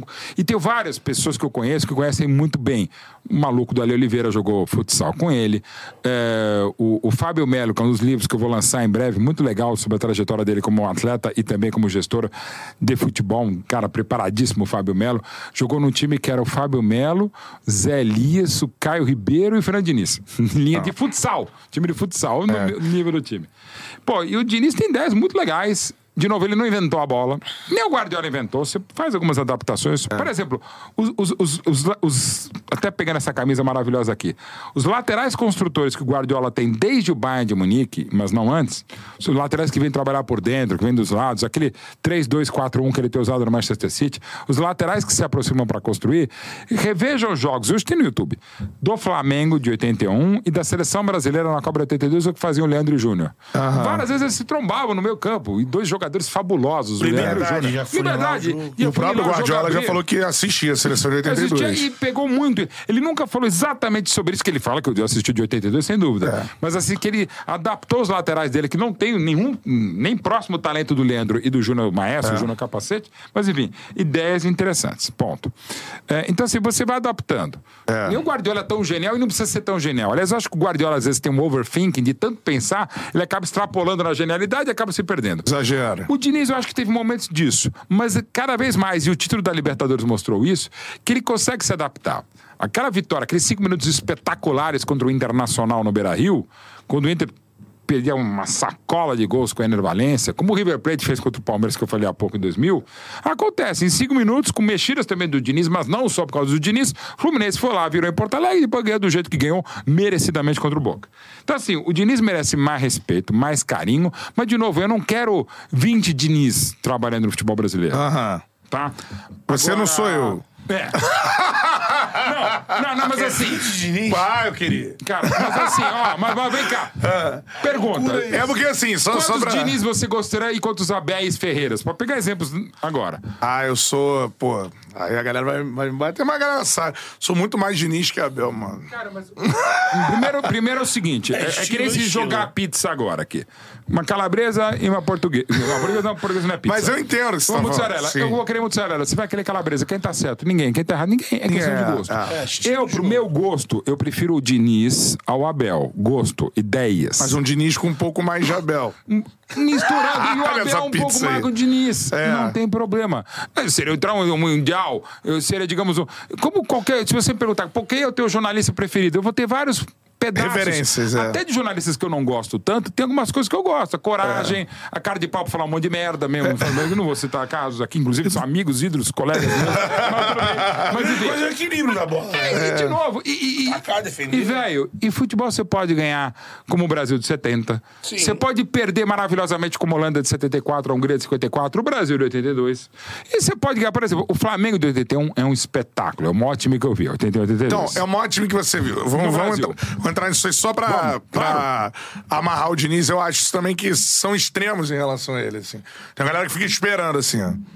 Olha lá. Pô, Ah, botou. Hum, botou quatro Deu atacantes. Ih, vem, vem, Mas já. ao mesmo tempo sai cinco trocas de bola. Outro dia falou: olha o dinizismo. Era um lance com a, a falta cobrada no segundo pau, gol de cabeça. Não é porque- outro time. Não, é o mesmo. Não, era do Fluminense. Ah. Mas vem cá, o que, que tem? Não, mas na origem do jogar ficou três minutos com a bola no pé. Mas, pô, velho, foi de bola parada. Não enche o saco também. É, Quantas vezes isso. também tomou gol cagado porque o goleiro. De novo, o goleiro não é o Iniesta pra sair passando. O goleiro não é o Messi pra sair driblando. O, o Diniz teve momentos terríveis no Audax. Em embora vice-campeão. No ano seguinte ele foi rebaixado, mas a gente É. não lembra. Mas assim, o Aldax de 14 e 15, que é o primeiro grande trabalho dele mais autoral, É. por óbvio. Pô, tinha saídas inacreditáveis. Os caras. o- o- Sidão jogando com o pé. Cara, mas assim, cara, de novo, o Iniesta não pode, o Kroos não pode ser goleiro, pode sair. Tem limites, velho. Se O Messi não dribla na pequena área, o goleiro, a porra do goleiro não pode fazer isso. Sidão saía da área. É que Não, era o Felipe caralho, então vai Alves, jogar de zagueiro. é. o Fi- o Felipe dava chapéu, cara. É. O Felipe, por exemplo, já no Fortaleza já estava muito mais equilibrado. Sim. Aí, ok. Por exemplo, o Neuer, pra mim é o segundo melhor goleiro do mundo, da história. Pra mim o Buffon é melhor. O Neuer é mais completo, mas eu ainda prefiro o Buffon. O Neuer, pra mim, é o segundo melhor goleiro do mundo e um dos 20 maiores zagueiros que eu vi. É isso Porque ele aí. tem um tempo de bola fantástico. Tira de aquele, cabeça. tira de cabeça. Aquela Alemanha e Argélia nas oitavas de final Sim. da Copa no Beira Rio, eu tava lá pela Fox. Cara, eu meio que larguei o jogo, eu fiquei só. Até porque eu fui goleiro um dia, já não era mais na época. Eu só ficava olhando, ô maluco, cara, olha o que ele faz, olha como é que ele se posiciona, a velocidade também, a a antevisão do craque goleiro pra ver a bola. Maravilhoso, mas são. Não tem nada parecido enquanto isso ao Neuer. Só que eu fico, às vezes, até com medo se o Neuer jogasse com o Diniz. Pô, ia nascer uns três ou quatro gols, beleza, mas iam tomar uns 19. Porque, cara, tem limite, velho. É goleiro, não dá pra reinventar um negócio que existe desde 1863. Mas ele fez, fez um trabalho com o Fábio que é louvável. Então, aí que tá. Isso é um puta mérito do Diniz. Rapidamente os caras. Ah, na seleção. Seleção é uma outra coisa.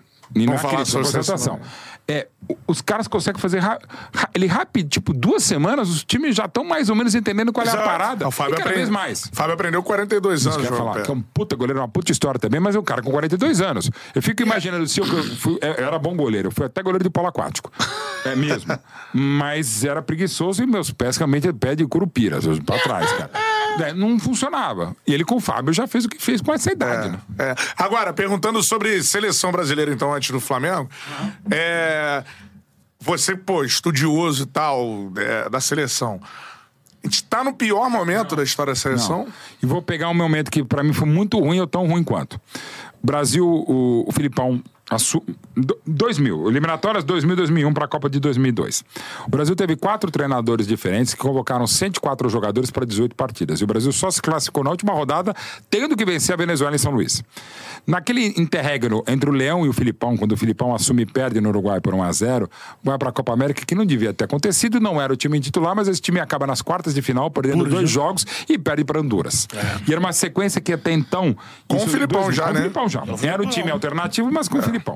Quando perdemos para Honduras por 2 a 0 o Brasil entabulou uma série de três derrotas seguidas, o que não acontecia desde 1920.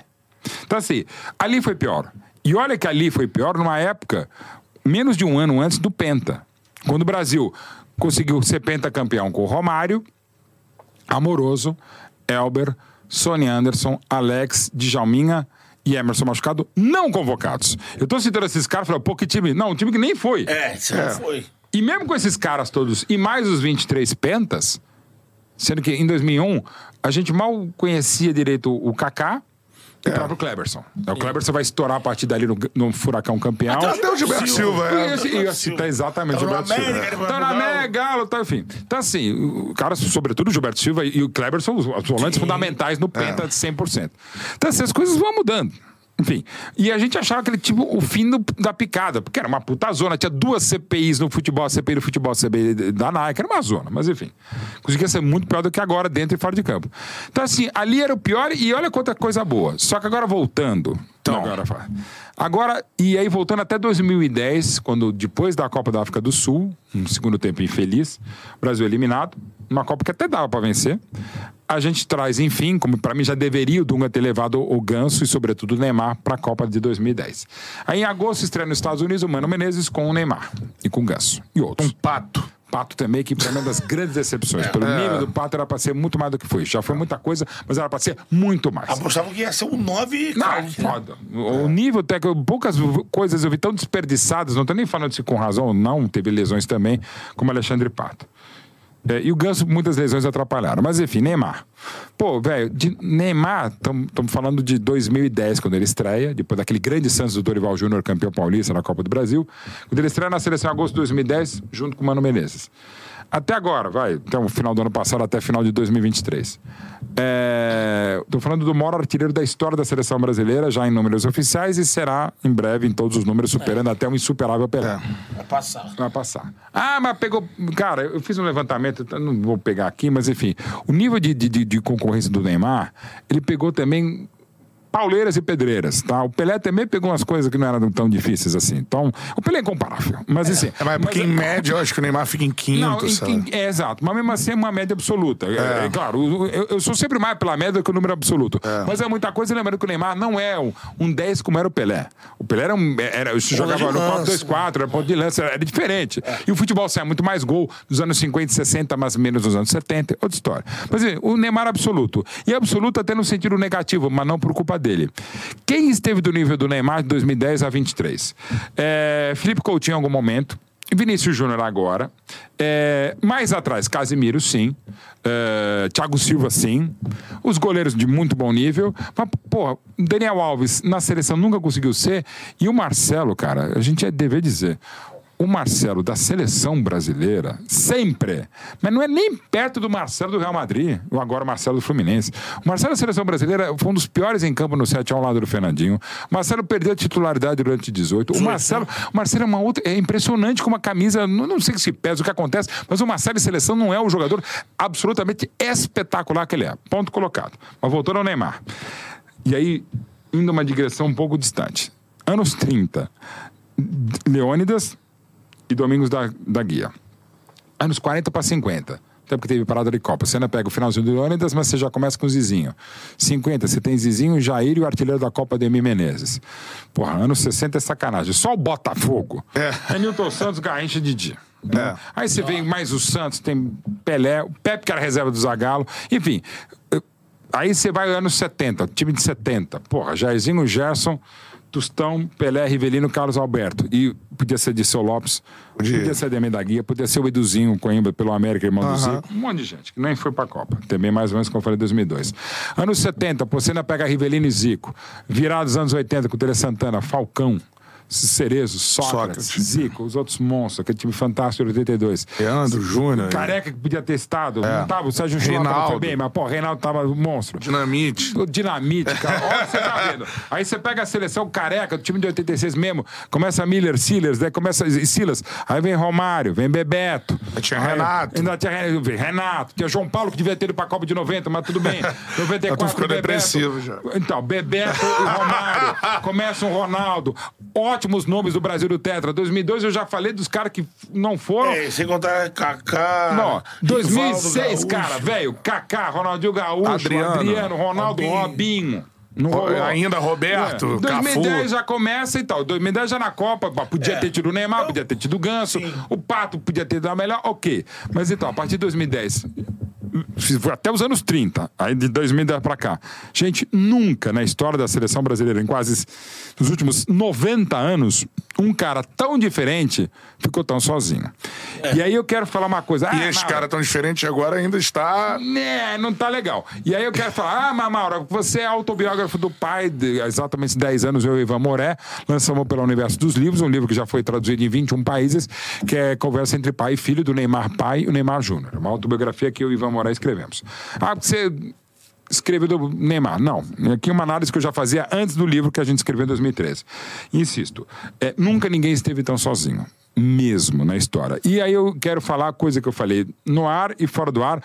E algumas pessoas assumiram no ar, outras não assumiram, até porque não tive, inclusive, a chance de entrevistar no ar. Mas vou citar: Dorval, Mengalvio, Coutinho, Pelé e Pepe. Um ataque mágico e com meio campo mágico do Santos dos anos 60. Jairzinho, Gerson, Tostão, Pelé e Rivelino. Todos os 10, embora o Pelé esteja entre eles, os 9, né? Mas o Pelé vale por dois, então tá valendo. É, todos falaram que o Neymar jogaria com eles ou no Santos dos anos 60 ou na seleção brasileira de 70. Todos. Inclusive alguns, não vou ficar citando, até porque falaram fora do ar, eu daria minha camisa pro cara. E não foram poucos. Nem no Brasil de 70 e nem no Santos de Dorval, Mengalvo, Coutinho, Pelé e Pepe. Então assim, não é nem mídia. Você pode dizer que o Neymar acabou não rolando tudo que imaginava, ok. Mas dizer que é um cara qualquer, que não é tudo isso, cara, pô, teve as lesões, tem uma série de coisas. Você pode até discutir uma e outra coisa fora de campo, até dentro. Mas, cara, o cara é foda. É. Lance da E faz lesão. falta. E agora, do. que São lesões Ah. Provocadas. né? Exato, é isso, Beto. Não é, é- Algumas vezes pode ser até parecido de jogo de levar porrada, mas o Pelé também levava. E o Pelé respondia, porque era uma outra época, inclusive, na porrada. O Pelé encerrou duas carreiras. Sim. tá? Largando o braço. Né? Pagando o braço e o, o, Procopio ele não encerrou a carreira, mas o Procopio, zagueiro do Cruzeiro, ficou cinco anos sem jogar por causa de uma entrada do Pelé. Um jogador da Alemanha em 64, que eu nunca lembro o nome, zagueiro, teve que largar a seleção, logo depois largou o futebol pra uma porrada do Pelé, que também apanhou pra cacete, não só deles, mas de um monte de gente. Mas Sim. ok. O, o, o, o, o, o, o, que o Beto falou é fato, cara. É, a, a esmagadora maioria das lesões do Neymar é tudo porrada. A última que Uhum. foi ali sozinho. Que foi sozinho, mas no modo geral Acho é que tudo lesão de Copa, né? porrada. E não é porque ele tem uma vida desregrada, não. Cara, isso é uma coisa aí que se você me jogar, por exemplo, dessas coisas, tipo Ronaldinho Gaúcho e Neymar. É. O Neymar, eu acho uma vantagem em relação ao Ronaldinho, que é o seguinte: o Neymar não se esconde no jogo. O Ronaldinho não é que ele se escondia, mas, por exemplo, a Copa dele de 2006 é deplorável por nível absurdo dele. Ele- pô, eu tava lá também, não é porque eu tava lá que eu sei mais. É questão de observação de cada um. É, o, o, o Parreira fez de tudo pra ele funcionar e não rolou. Tudo bem que naquele jogo em Frankfurt, o Zidane foi a maior partida que eu vi um cara jogar na vida. Aquilo ali é Aquele absurdo. Romário em 93 contra o Uruguai É. no Maracanã, privilégios que o ofício me deu. Viu o Romário em 93 contra o Uruguai no Maracanã e em 2006 em Frankfurt, ver o Zidane mesmo acabando com a seleção brasileira. Inacreditável. Mas aquela Copa do Ronaldinho, cara, e tá aqui um cara que eu sou, também sou muito bruxo. Eu sou muito fã do Gaúcho. Como quase todo mundo. Eu tive a felicidade de comentar o primeiro jogo dele em rede nacional aberta eh, pela TV Bandeirantes. Eu tava chegando a Bandeirantes em 97, a estreia do Brasil contra o Chile, eh, Campeonato Sul-Americano Sub-17, no Paraguai, Brasil 1, Chile 1. No intervalo, o grandíssimo J. Júnior vira pra mim, Mauro, Mauro, meu tempo não foi bom, mas pelo menos esse garoto Ronaldo jogou muito, né? Eu falei, eu falei, olha, Isso é jogou e vou, eu até brinquei, vou falar aquelas coisas que é bem típicas de jornalista esportivo que a gente se, a gente se anima, né? A gente se empolga. Isso era fevereiro de 97, quando começava a jogar juntos na seleção brasileira do Zagallo, Ronaldo e Romário. É. A dupla Rorô. E eu falei assim, fevereiro de 97. Não é porque eu sou um. Ó, era eu o único comentarista e era meu básico depois de um grande primeiro tempo. Sim. Olha, o Beto. Ele falou: ó. Tá vendo esse? A dupla Rorô hoje, Ronaldo e Romário em 97. Na Copa de 2002, na Ásia, a dupla vai ser Rorô ainda. O Ronaldo, o Ronaldo. era fenômeno, e esse outro Ronaldo aqui, ó. É, que ele era mais atacante ali, né? Mais atacante. É. Então, aí assim, cara. Mas agora, Em e sobre- 99 eu falei pra ele: você um dia vai. Ele na sub-20, a gente entendiu na Argentina. O Brasil nem ganhou aquele sul-americano. Eu falei pro Ronaldinho: falei, cara. Eu ainda acho que você pode jogar mais do que você tem jogado, até na seleção. Tá? Até falei com o seu treinador, Toninho Barroso, tá comentando, de- Sim. charlando, ainda mais na Argentina. Sim. Eu falei, velho, eh, você um dia vai ser o melhor do mundo. Eu Falei, você acha? Pô, não tem a menor dúvida, cara. Você vai ser um dia o melhor jogador do mundo e errei porque ele foi duas vezes. Mas É. ele podia ter sido mais se ele quisesse. Sim. Aí é uma outra questão. Agora, Mauro, é, em relação a esse momento da seleção que você falou, não é o pior da história, você já relatou. legal, não tá legal. Então, o que fora fazer de na, campo, né? é, na sua visão, assim? O Diniz tem que ter tempo pra trabalhar, teria que ter, ser Ancelotti. efetivado. Sabe quem vai ser o presidente da frente do CB? É, é, então. Cara, assim. Se é pra deixar um. Porque o trabalho do Diniz pra aparecer demora mais. Então, eu teria trazido. Se era pra esperar o Ancelotti, se vai vir ou não, é uma outra história. Né? Mas digamos, ó, vamos botar um treinador um ano pra vir um outro pra assumir que esse outro seria o Ancelotti. Eu teria trazido o Dorival Júnior. Por que o Dorival? Porque eu acho que é um pouco mais parecido e próximo e mais experiente do que o Fernando Diniz e me parece um pouco mais próximo e até maleável, taticamente, pensando no Ancelotti, que é um treinador mega campeão, multicampeão e também maleável taticamente. E também o Dorival, como o Fernando Diniz, e cada um com a sua característica, são dois caras, dois caras muito sérios, muito legais, muito leais, muito queridos pelos grupos. Gentlemen. Então, ajudam. Então, assim, e o Ancelotti também. Então são perfis muito parecidos. O Diniz mais esquentado, aquela coisa, aquela briga lá no, em Bragança Paulista com o Tietchan, que é um cara que trabalhou com ele em vários clubes também. É. Mas acontece, ok. Então, assim, eu teria trazido o Dorival para fazer esse ano e entendo a espera pelo Ancelotti. Até porque na história da seleção, desculpa voltar a falar de história, mas é fato. O. O, o Feola assume a seleção brasileira em abril de 58 para ser campeão em 29 de junho de 50. Why take one vacation with the family when you could take all of them? With Royal Caribbean, you don't just go to the beach. You visit a private island and race down the tallest water slide in North America. You don't just go for a road trip. You ATV and zip line through the jungle. You don't just go somewhere new. You rappel down waterfalls and discover ancient temples. Because this isn't just any vacation. This is all the vacations. Come seek the Royal Caribbean. Ships Registry Bahamas. Look, Bumble knows you're exhausted by dating. All the must not take yourself too seriously and 6 1 since that matters. And what do I even say other than hey? well, that's why they're introducing an all new Bumble With exciting features to make compatibility easier, starting the chat better, and dating safer. They've changed, so you don't have to. Download the new Bumble now. 38. Não dá três meses. O, o, a Imoré Moreira ficou 13 meses na seleção brasileira para ser bicampeão do mundo no Chile com 14 jogadores campeões de 58. O Zagallo assume o Brasil substituindo o Joel Saldanha em 16 de março de 70 para ser campeão em 21 de junho de 70. Três meses. Com um time direto, um time melhor de todos os tempos e tal. Muito pelas mudanças do Zagallo. Talvez não seria assim com o João Saldanha, mas enfim. Em três meses ele fez o Brasil tricampeão. Em 94, aí sim. Outubro de 91, chegam, voltam Parreira e Zagallo e são campeões em 17 de julho de 94. Aí dá quase três anos. Em 2012, acabei de falar, depois de quatro treinadores no período da- das eliminatórias, em menos de um ano, o Filipão é 100% na Copa de 2002. Futebol brasileiro, para não dizer o futebol mundial, pode ser a zona e dá certo. O Regrag, lá do Marrocos, chegou 31 de agosto no Marrocos para ser É. semifinalista da Copa no final do ano no Catar. Scaloni caiu no colo dele, né? Os caras foi ficando, foi ficando. A Argentina não tinha dinheiro pra pagar treinador, vai ficando aí. Ganhou a Copa América aqui no Maracanã, depois ganhou a Copa do Mundo, muito pelo Messi, mas ganhou. Então, assim. Era da e- comissão e é Brasil. técnica do São Paulo, É. né? Do São Paulo ele tava lá e foi ficando e ficou. Então, assim, podia ter sido São Paulo. Acho que não, mas enfim. Foi. Então, assim, dá pra você fazer isso. A própria interinidade, a gente teve o. Cláudio Coutinho. O Coutinho, quando assume a seleção brasileira em 77, em fevereiro de 77, o, o Brandão é demitido depois de um empate sem gols e sem futebol na estreia das eliminatórias contra a Colômbia em Cali. No avião, o Brandão é meio que demitido e a CBF, a CBD na época, né? A CBF a partir do final de 79, convida o Cláudio Coutinho, trabalhava no Flamengo, para ser treinador interino do Brasil contra o Paraguai. Aliás, estreia contra a Colômbia metendo 6 a 0 no Maracanã. Contra- convoca jogadores que não estavam, tipo Caju, que era um monstro, Marinha Chagas voltou na seleção. O Brasil vai bem, vai no Paraguai, também vai bem, volta e ele é efetivado, fica para a Copa de 78, depois perde a Copa América em 79, fe- segue só no Flamengo para ser campeão brasileiro de 80 e começa esse trabalho que a gente falou há pouquinho já aqui no programa.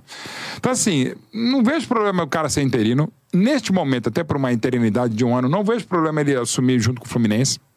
Né? Mas agora, dá pra ser assim mais tempo? Não dá. Aí eu acho que você, ao final do contrato, antes da Copa América, quando for, tem que definir. Se vai ficar o Diniz mesmo. Esse o Diniz tem que dar tempo pra desenvolver, né? E, e dá até também, não acharia sacanagem, de repente, falar, porra, olha, deu um ano, Diniz, quer saber? Eu vou de. Dorival Júnior, eu vou de Abel Ferreira, Aham. vou de sei lá quem. Meu, tá valendo. Até porque. O seu mesmo- técnico da seleção, quem seria? Imagino que o eu Ancelotti vou, não vem. eu vou dizer, o- o- digamos, não sendo Ancelotti, eu, eu, eu- esperaria, então, eu, eu, gostaria do Ancelotti, acho que era uma mudança legal. Para o Ancelotti, eu teria escolhido o Dorival e não o Diniz, tá? Ah, agora, não, agora vamos de Diniz, ok. No final do contrato do Diniz, eu pensaria de novo no Dorival, é, pensaria, se não dá para Ancelotti, de repente pensaria muito se eu poderia ficar com o Diniz, mas vai depender dos resultados, embora não sejam tantos jogos até lá. É, e o o Abel? Aí eu vou responder o que eu normalmente respondo e literalmente uma resposta de coração. Deixa o Abel ditar. Tô falando com o Se coração. eu, sou, falei, se eu sou São Paulo, se eu sou Corinthians, se eu sou Fluminense, Flamengo, Grêmio, vai o Abel. Agora, de novo, é- mas aí é uma dúvida que eu tenho que o Abel deve ter e qualquer um pode ter. É realmente diferente um treinador de clube de seleção. É rotina, né? É rotina, o dia a dia. é, o Tite fez muito bem na seleção também, ao manter uma rotina de todo dia, os critérios da CBF e tal, para manter, inclusive, a cabeça ocupada. Eu acho até que ele tra- trabalhou, fez um, pra mim, um trabalho muito bom. Não foi feliz em Copas, mas foi muito bom. Como o Tele Santana, que é o maior de todos, não foi. E quero reiterar o Zagallo, gente. O Zagallo, na seleção, espetáculo, de um modo geral. Embora 74 era um time muito irritante, podia ser melhor, mas não ia ganhar a Copa que tinha a Holanda, que tinha, a própria Polônia que nos venceu no terceiro lugar, e sobretudo a Alemanha. Por ser a Alemanha, por ter seis caras da base do Bayern de Munique, que era Começava a campanha do tricampeonato da Europa em 7-4, 7-6, metade do time era do Bayern. E, e porque jogava- jogava a Copa na Alemanha em 74. Agora o Zagallo, por exemplo, nível de clube, cara, legal, o time do 2001, do Petkovic, a falta contra o Vasco e tal. É, mas, cara, não tem grandes conquistas em clube. O, o- o começo do Botafogo, aquele puta time É, em isso 67, aí. 68 também, beleza e tal. Mas fora isso, velho, o Zagallo, em nível de clube, é muito abaixo do nível da seleção. É. É, diferente clube e seleção. O Abel seria um nome interessante até pelo conhecimento que tem de futebol brasileiro. Dá um like aí na live, manda o seu comentário, beleza? Hoje sem superchat, mas vambora que a resenha tá sensacional. Chega aqui e fala, não quero superchat. Isso aí. e muito conhecimento, verdade, pô, não é com, com o Mauro Betting, cara. Queria, queria. Eu vou entrar no Flamengo, Betão. Vai. Então, a gente, Mas- já tá, a gente já tá no Flamengo, só um pitaco aqui de o- aproveitar o Mauro aqui pra falar desse momento do Santos, cara. Ah, Essa bem. queda no ano que o Pelé nos deixa.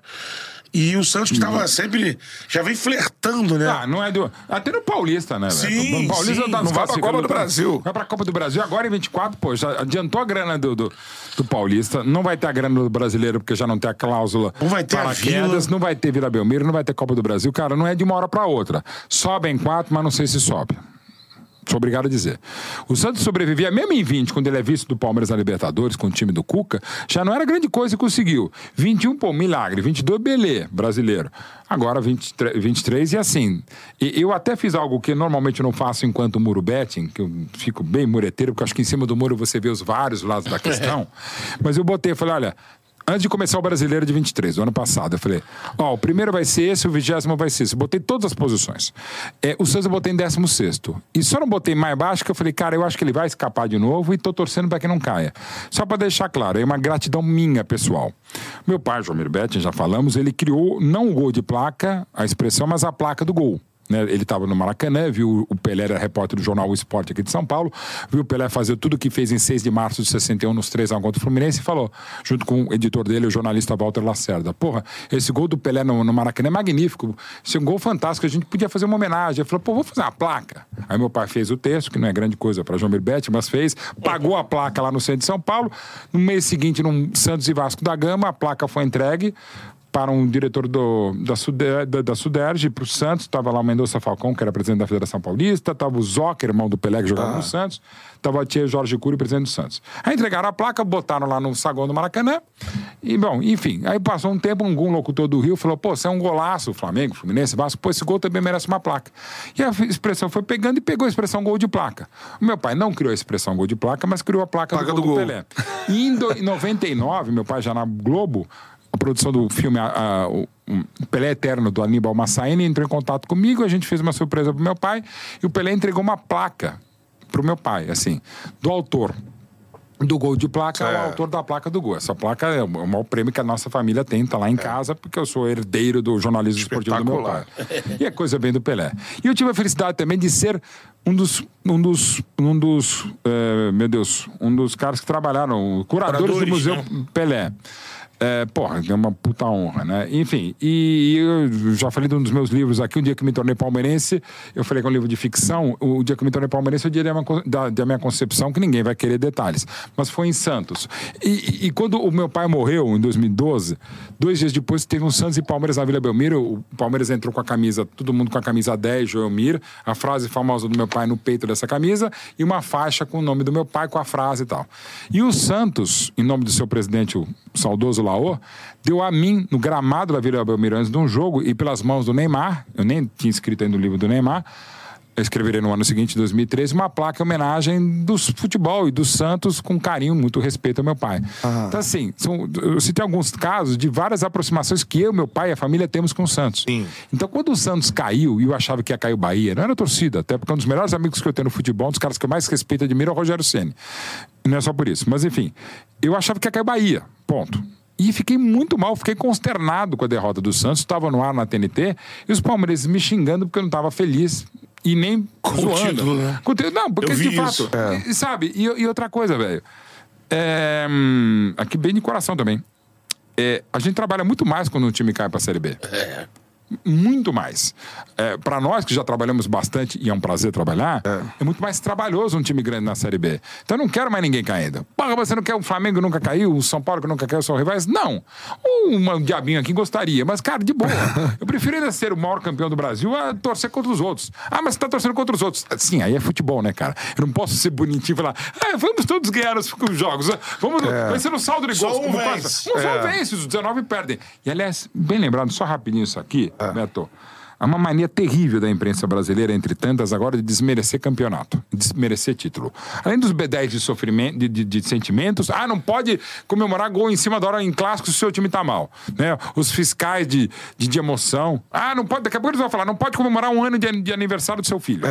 Agora não pode comemorar um monte de coisa. E a turma que fala assim: é, o Brasil ganhou cinco Copas. É, mas perdeu 17. Velho. Pô, é um só que ganha. O maior campeão não é o maior perdedor. Ele perdeu mais porque é o mais disputou. É a mesma coisa. Ah, Pelé, 10 vezes artilheiro do Campeonato Paulista. Quantas ar- artilharias do Campeonato Espanhol ele tem? Nenhuma, porque ele não quis ir. E não jogou o Campeonato Espanhol.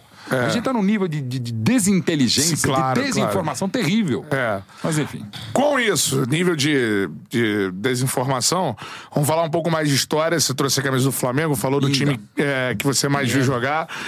E aí, pra molecada, cara, você viu o 81, é apaixonado Nossa, pelo que o apaixonado Flamengo jogava. Esse último time que começa né, a ser reformulado. Dizendo, ah, Olha só, aliás, só Começa não, dizer- tá no meio já a É, reformulação. é, é, eu já tava É. passado. E só pra dizer, o maior time que eu vi na vida no Brasil, do- de estádios e estúdios. Eu começo a frequentar estádio e ver jogo em 72. É, e trabalho a partir de 90, como jornalista esportivo, Sim. documentarista, curador de museus, livro, ok. O maior time que eu vi na vida no Brasil é o Flamengo de 81 e 82. O maior time que eu vi na vida, nesse período, é o Barcelona de 2008 e 2009. Por que do Guardiola, mas sobretudo do Messi, que para mim é o Pelé deste planeta. O Pelé é de outro planeta e neste planeta o Pelé é o Messi.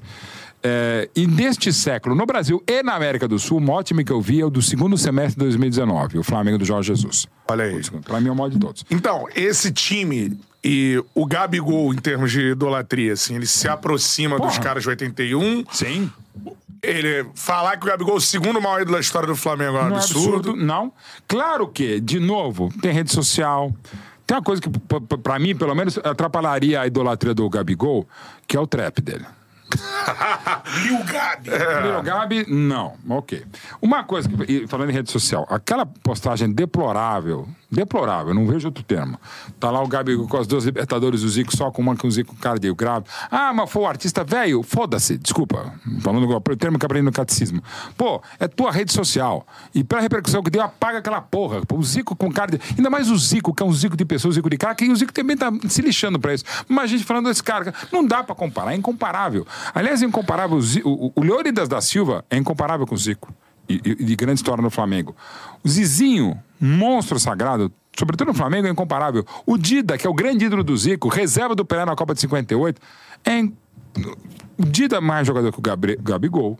O Leandro da Silva é muito mais jogador. O Zizinho nem se compara. Mas, de novo, nem todo ídolo é um craque, nem todo craque é um ídolo. Eu tô falando de um cara que é um puta ídolo, que é o Gabigol, e um puta jogador de futebol de hoje e de sempre. Eu adoro o Gabigol desde o Santos. E tenho, aliás, um relacionamento pessoal muito legal com ele. E, aliás, ele com os meus filhos também é muito legal. Pô, eu gosto muito do Gabigol. Já ouvi outras histórias, fica nas histórias, algumas são fatos, ok. Então, ok. Mas o Gabigol, você pode falar isso. Do time de 81. Ele é o segundo maior ídolo. Sim. É acima do que- Leandro. então, o Leandro. O Le... não é acima do Leandro. É que ele é lateral direito e centroavante. Aliás, uma história rápida sobre o Leandro. Dos livros tantos que eu fiz, tem um querido companheiro que é o Gustavo Roman. Foi narrador da Dazone.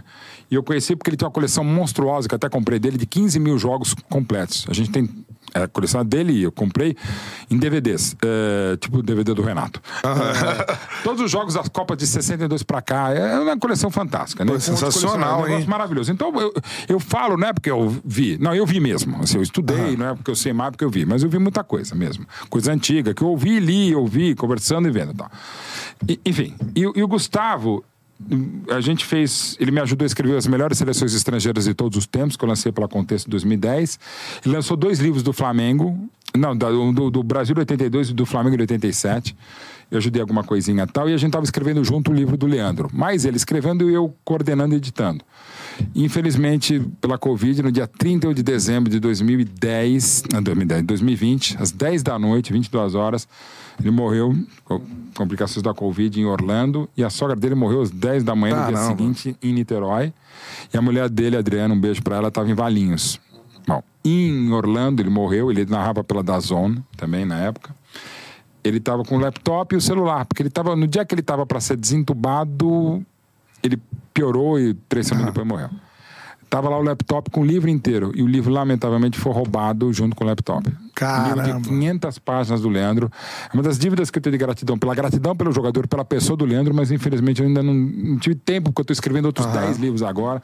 Mas se a gente dia puder fazer, porque o Leandro é esse monstro sagrado. É. um dos maiores laterais, não só da história do Flamengo, do futebol brasileiro, do futebol mundial. O Leandro é de uma técnica absurda. É, e só jogou no Flamengo. E só jogou no Flamengo, uma puta identificação, 87 Busto na como zagueiro, cara, um monstro, monstro, monstro. O Leandro é foda. Mas assim, não dá nem pra comparar Leandro e Gabigol, mas é, tem que entender. ah, O, o Gabigol em Lima, em 19, até eu lembro da postagem de um querido colega e amigo Renato Maurício Prado, tipo cinco minutos antes, eh, no Twitter. Era, não lembro se era Gabigol vai tomar no cu ou Gabigol vai pra puta que eu pariu. E, e no fundo era mais ou menos isso, cara. O Gabigol era o pior jogador em campo até o gol de empate. Aí ele deixou de ser o pior jogador em campo. Aí o melhor jogador em campo, que era o Pinola, dá a cabeçada pro lado quando ele fazia 2x1. O Gabigol jogou mal pra caralho, errou quase tudo. Teve aquele lance três minutos antes do gol de empate, que ele perde uma bola, faz a falta na lateral direita e a câmera mostra ele fazendo assim, ó. Pra ele mesmo, né? Calma, calma, calma. Bom, ele vai lá, empata e vira. Aí mesmo perdendo pro Palmeiras e Montevidéu, gol de empate, Gabigol. Não tava legal o jogo lá em Guaquil, também tava pelo SBT lá em Guaquil. This episode is brought to you by Reese's Peanut Butter Cups. In breaking news, leading scientists worldwide are conducting experiments to determine if Reese's Peanut Butter Cups are the perfect combination of peanut butter and chocolate. However, it appears the study was inconclusive, as the scientists couldn't help but eat all the Reese's. Because when you want something sweet, you can't do better than Reese's. Find Reese's now at a store near you. Another day is here, and you're ready for it. What to wear? Check. Breakfast, lunch, and dinner? Check. Planning for what's next and how to save for it? That's where Bank of America can help. For your financial to dos, Bank of America has experts ready to help get you closer to your goals. Get started at one of our local financial centers or 24-7 in our mobile banking app. Find a location near you at bankofamerica.com slash talk to us. What would you like the power to do? Mobile banking requires downloading the app and is only available for select devices. Message and data rates may apply. Bank of America and a member FDIC. Ele não um centroavante. Não tava legal, tem É, expulsão é do o Atlético Pedro. Paranaense tava melhor, tal, vai lá, gol de quem? O homem.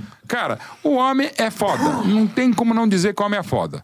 Agora, é, de novo, é aquilo que eu já falei um pouquinho aqui, penso sempre. Idolatria e craque. Ele conseguiu, até pelo, pelo carisma dele. É só. Lembrem, de- logo depois de, de, de 19, puta campanha, campeã brasileira, puta campanha, campeã da Libertadores. É, tem a Supercopa e Recopa. Né? O Recopa contra o Independente de Vale, Supercopa contra o Atlético Paranaense. Cara, mas sobretudo o primeiro jogo lá, fora, o Independente del Vale. E, e os jogos da Libertadores também de 20, antes da parada. Cara, as torcidas adversárias, colombianas, equatorianas, o carinho, cara, parecia, parecia de boa, até porque eu vi. O Zico. Assim, o, o Gabigol, ah, Gabigol, cara, sabe, é foda. E até a torcida que fica com raiva, que xinga, tal, torcida do Atlético Paranense, por exemplo, porque sabe que o cara é foda. Eu mesmo aprendi jovem que, não tô querendo comparar mesmo o Gabigol com o Zico. Mas, por exemplo, às vezes que eu ia ver o Zico, e na época o Palmeiras não ganhava nada e o Flamengo ganhava tudo. Porra, a torcida começava a xingar, eu lembro que em volta, daqui a pouco eu falei, cara, para de xingar. Primeiro que é o Zico. E segundo que não vai adiantar. E terceiro que vai pode ficar puto. Então deixa o Zico quieto, senão ele vai acabar com a gente como acabava. Então assim, eu não faria. Então o Gabigol é foda. Dá pra dizer sim que é o segundo maior. De um clube que tem Leônidas, que tem Zizinho, que tem Dida, que tem outros monstros. O próprio Nunes. Aí uma pergunta E pra mais molecada? objetiva. Ele jogaria no lugar do Nunes? em 80 e 82? Cara, jogaria, porque ele é muito bom, muito técnico. Só que o Nunes ajudava pra cacete aquele Flamengo sem a bola. Ele abria um espaço, o corredor, pra- quando ele ia pra esquerda, pra entrada do, do Zico. Aquele time do Flamengo também é um precursor tático. Além dos laterais que se aproximavam, o Leandro Júnior, ele era basicamente um 4-2-3-1 ou um 4-1-4-1. Além dos quatro zagueiros e dois laterais que avançavam pra caralho, tinha um monstro sagrado que era o Andrade. Você tinha um Adílio, que às vezes era um segundo aqui, mas abria pela esquerda, porque o Lico ajudava pra caralho de um lado Também e o Tito jogava do outro. muito. Eles invertiam muitas vezes. No 6 a 0 eles se aproximavam. O Nunes por dentro, mas abria, como é um, um- um dos gols contra o Liverpool. E tinha esse monstro sagrado, que era o Zico, no, melhor, no auge da carreira dele, 80 e 82. Pra molecada, por que o Zico é incomparável? Primeiro que é um Zico de pessoa, é um Zico de craque. É. É um cara que você mandar agora no zap, ele vai responder na hora. Vai. E eu, como sou zoneado, não respondo. Às vezes eu mando, ele, ele manda de volta e fala, pô, eu respondo, você não responde. Eu sou atrapalhado, você sabe disso, Zico. Mas assim, o Somos Zico, dois. o Zico, é- o Zico é tão monstruoso que mesmo tô jogando, pelo clube de maior torcida do país, por tabela, o de maior anti-torcida do país. As maiores torcidas do país são anti-Flamengo e anti-Corinthians. Depois é do Flamengo depois do Corinthians. E por quê? Porque ganha muito e porque a torcida do Flamengo é barulhenta pra caralho. É, aquela coisa, ganha dois jogos, deixou chegar. É. Perde dois, é o pior time do mundo. Mas é aquela coisa, É. barulhenta, é o tipo né? Tóquio, aquela coisa que, o- que o, que o Marcelo Acabou o Barreto. amor, acabou o amor, deixaram chegar, acabou o amor, aquela coisa e tal. Enfim, é bem Flamengo. Então, o Flamengo é ruidoso, maior torcida cria Ok. E eu sou dessa geração. Eu, eu passo a ver futebol a partir de 72. Até então, eu devo dizer, é um fato. O Flamengo tinha ganhado o Rio São Paulo de 61. Com o Zico lá, atrás do gol do Dida, tá nos 2x0 contra o Corinthians. É, e não tinha mais nenhuma grande conquista. Não tinha Taça Brasil, não tinha Robertão, não tinha nada em termos nacionais. Tá dizendo que o Zico muda a história do Muda Flamengo. totalmente, gente. Quando ele já ganha em 74 com um lateral direito que era bom de bola, o tal de Júnior também, e é campeão carioca em 74, naquele triangulado decisivo, o empate, o Zico já era foda. Só pra falar com um querido amigo meu também, o Carter. Outro dia ele botou e adoro o Carter. Mas adoro também Esse as dia foi louco. provocações. Cara, ele fala, pô, grandes injustiças de seleção brasileira. De seu Lopes, que de fato foi injustiça em 70 não tá na Copa. Romário em 2002, o Brasil foi peito, mas o Romário podia ter estado.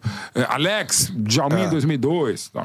Ele bota o Zico em 74. Não, velho, o Zico tá começando no Flamengo por culpa do Zagallo. O Zico só assume lugar porque o Paulo César Caju vai pra, vai, vai pra seleção brasileira. Em 74, o Zico não era pra tá- tá- ter estado na Copa. Se a Copa fosse mais seis meses, sim. Que ele, pra mim, foi o craque do Flamengo campeão do Rio de 74. Mas antes não era, não dava. Ainda mais numa seleção que tinha Rivelino e Ademir da Guia naquela época. Não dava, mas ok. Mas o Zico já era monstro.